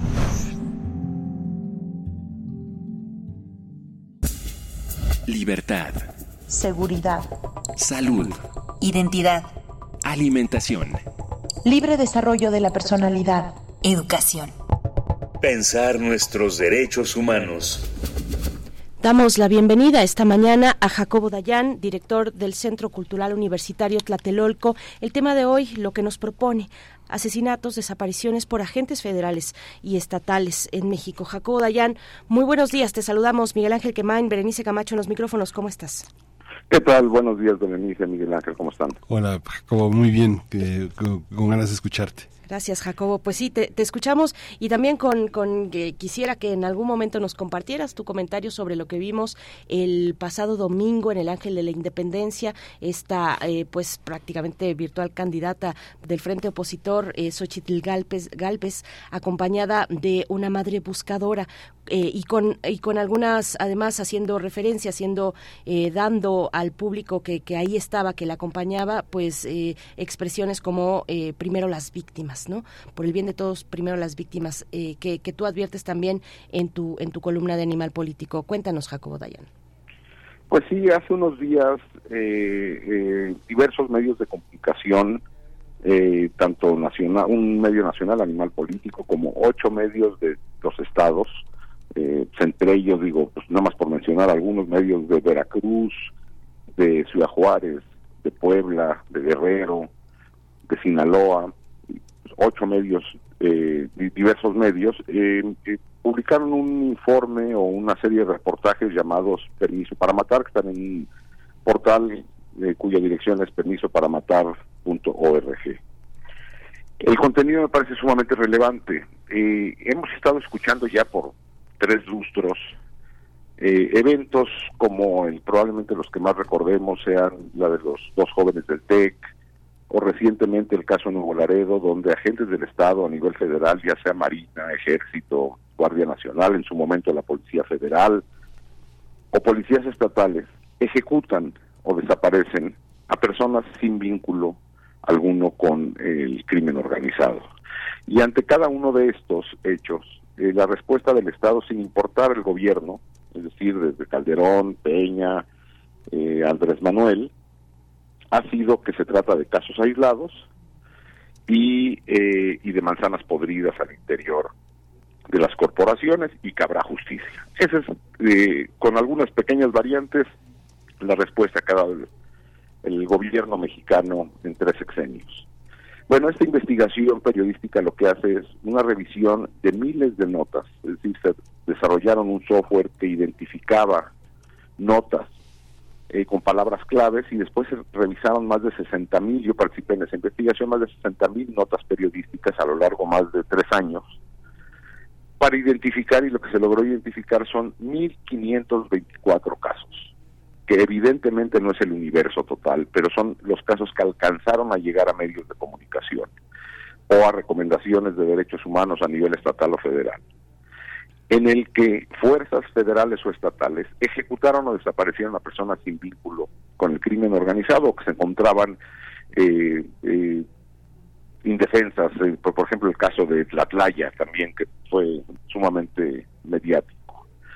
Entonces no estamos ante casos aislados, son 1524, el portal incluso incluye la base de datos con nombre y apellido, las características del evento, las notas que hablan y hacen referencia al evento. Entonces ante lo que estamos es ante una práctica generalizada, no son algunos casos aislados ni un puñado de manzanas podridas, la estrategia de seguridad incluye un manto de protección a las fuerzas federales y estatales para, en teoría, combatir el crimen y que se generen estas, entre comillas, víctimas colaterales. Porque el, modus operandi es el mismo. O sea, hay casos en que en retenes, hay que recordar el caso de la niña Hate, también asesinada en un retén hace no muchos meses. La práctica es la misma, se menciona que estar, se estaba en un operativo o que hubo un enfrentamiento o se le siembra armas. Después se dice que se detiene a las personas, pero a los meses de transcurrido el evento, porque el portal también incluye 190 entrevistas, es decir, pues evidentemente era prácticamente imposible realizar la totalidad, pero 190 entrevistas amplias con los familiares que narran los hechos, además de la nota periodística. Estamos ante crímenes generalizados como parte de una política de seguridad del Estado y con una impunidad absolutamente garantizada. esperemos que con este tipo de, informes que ya no que, ya habla de lo masivo de estos crímenes y, y, de esta y, entre comillas de nuevo estas víctimas colaterales de la política de seguridad implementada con eh, en la lucha contra el crimen organizado está generando este, estos fenómenos en absoluta impunidad y tendría que haber responsables. Y los responsables no, no son los autores materiales, sino los creadores de esta política y quienes encubren esto, es decir, los altos cargos de las fiscalías o del ejército y la marina. Ahí están los datos, ahí están los nombres y apellidos de 1.524 víctimas, que insisto, no es el universo total, ni cerca. Yo diría que la gran mayoría de los casos quedan ocultos bajo el manto de reportes policiales o reportes militares de que hubo un enfrentamiento y no hubo posibilidad a los medios de corroborar esa información. El caso de Nuevo Laredo es claro, de no haber habido esa cámara que grabó la ejecución de cinco personas, el reporte militar había sido que en un enfrentamiento fueron, este, murieron en un enfrentamiento cinco personas. Pues el, las imágenes en video muestran claramente que no hubo ningún enfrentamiento. Entonces, la gran mayoría de los casos queda oculto a, bajo esto. Me parece que es relevante y pues, invito a, a, revisar este, este, esta serie de reportajes eh, en el portal permiso para matar.org. Y Berenice, sobre tu pregunta del discurso de Xochitl Galvez, eh, me parece, digo, hasta hoy es, un, eh, es una declaración vacía de contenido. En el, en el Senado, cuando tomó la palabra para responder al informe, mencionó esa frase de eh, por el bien de todos, primero las víctimas y luego se refirió a otros temas como por ejemplo la ley la ley sí es la ley eh, ahora es cuando pues yo coincido con eso más allá de, de que está vacío de contenidos habrá que ver en campaña si tanto el, a Claudia Sheinbaum ahora ahora ya de manera oficial o Xochitl Galvez y pues, probablemente algunas o algunos otros que se sumen a esa contienda, ya sea de manera independiente o por movimiento ciudadano, se toman en serio el tema de verdad y justicia y seguridad, evidentemente. Si la propuesta de cualquiera de las o los candidatos es replicar lo hasta ahora hecho con algunas modificaciones, seguiremos viviendo el horror. Mientras eh, las fiscalías que tenemos sigan encargadas de impartir, de buscar justicia, seguiremos con los niveles de impunidad que tenemos. Eh, hay ya suficiente evidencia en la mesa como para saber que la estrategia de militarizar la seguridad es un fracaso, pero también sabemos que es imposible que se retire el ejército de un día para otro. Se tiene que hacer una inversión sostenida e importante en el fortalecimiento y capacitación a los, a los policías civiles para empezar a pensar en el retiro paulatino de las Fuerzas Armadas y mantener a las Fuerzas Armadas en algunas regiones eh, donde su presencia sea absolutamente necesaria por el tipo de crimen, eh, de, de, capacidad de fuego del crimen organizado a que se enfrenta, pero evidentemente de manera regulada, supervisada, acotada, temporal y, y sobre todo eh, supervisada desde instancias civiles. Y la otra es una reconversión y reconfiguración de las fiscalías del país. Ambos procesos nos va a llevar mucho tiempo. Y para pacificar a, este país que requiere un montón de cosas para hacerlo, no podemos esperar a que las fiscalías en 10, 15, 20 años puedan ser tener las capacidades eh, necesarias para operar y dejar de estar controladas por el poder político, por el poder económico e incluso por el crimen organizado. Es por ello que pues, eh, los procesos de justicia transicional, estos mecanismos extraordinarios de verdad, de justicia, deben ser implementados, no como se han implementado en el gobierno actual. Eh, hay que recordar ambas comisiones, la de Guerra Sucia y la de Ayotzinapa, donde están dirigidas por funcionarios de gobierno, sino de manera absolutamente independiente y la creación de mecanismos extraordinarios de justicia. Entonces, pues, la declaración de Xochitl es una declaración en el lugar correcto, pero hasta hoy absolutamente vacía de contenido. Y lo que hemos escuchado de Claudia eh, eh, Sheinbaum es continuar con, el, con la forma de operar con algunos ajustes. Ambas posturas, es decir, el discurso hueco o mantener lo que hasta hoy tenemos, es absolutamente insuficiente. Y si recordamos cómo estaba el país en dos, al final del sexenio Calderón, del de Peña y cómo estamos ahora, el deterioro es claro. Es decir, cada vez hay más territorio controlado por el crimen organizado, los tipos de violencia se han diversificado de manera sumamente preocupante, la impunidad continúa y seis años más de una política fallida dejarán un país ya eh, probablemente con un punto de retorno muy muy cuestionable. Yo recuerdo, este Jacobo, la instrucción así coercitiva y amenazante de Calderón de no decir en ningún medio ni cifras, ni, ni poner en ningún lado las cifras de muertos. Digamos que el deterioro, el deterioro aparece cuando se, cuando se ventilan y cuando los medios ya no tienen ningún interés económico, sino en desprestigiar fundamentalmente la, la, labor de, de, de, seguridad del gobierno actual, porque ya no les deja dinero este ocultarlo y si les puede dejar dinero exhibirlo, ¿no? Yo creo que también hay una parte, una consideración de lo que parece deterioro es una continuidad enorme de un poder que no se ha acabado y que está sostenido por políticos que todavía se conservan en poderes muy importantes y en Estados Unidos, ¿no? Sí, evidentemente, eh, y la constante ha sido incluso la presencia de las Fuerzas Armadas como institución en todo esto. Y bueno, pues sí, como hablas tú de los medios, pues yo creo que así como hay políticos de todo tipo, pues también hay medios de todo tipo. Algunos se han ido acomodando durante los sexenios tomando una u otra posición y hay otros medios que han sido tomado una, una postura crítica eh, de manera permanente. Es decir, hay un ecosistema muy diverso.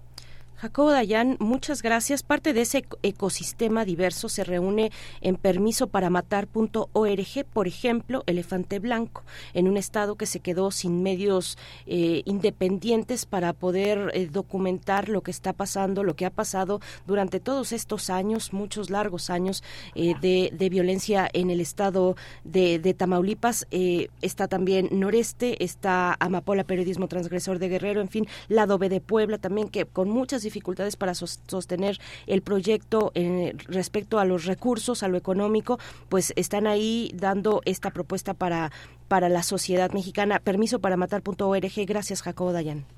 Sí, gracias a ustedes. Pues sí, como bien lo dices, esto es la suma de varios medios locales, sobre todo, con un esfuerzo tremendo. Sí. Hasta pronto. Gracias, Jacobo. Gracias. Hasta luego. 9 con 59 minutos. Nos vamos ya, nos vamos, nos despedimos. Gracias por sus comentarios. Mañana viernes estaremos de vuelta aquí en Primer Movimiento. Quédense en Radio UNAM. Gracias, Miguel Ángel. Gracias. Esto fue Primer Movimiento. El mundo desde la universidad. Radio UNAM presentó Primer Movimiento. El mundo desde la universidad. Con Berenice Camacho y Miguel Ángel Gemain en la conducción. Rodrigo Aguilar y Violeta Berber, producción. Antonio Quijano y Patricia Zavala, noticias. Miriam Trejo, coordinación de invitados. Tamara Quirós, redes sociales. Arturo González, operación técnica. Locución, Tessa Uribe y Juan Stata. Quédate en sintonía con Radio UNAM. Experiencia sonora.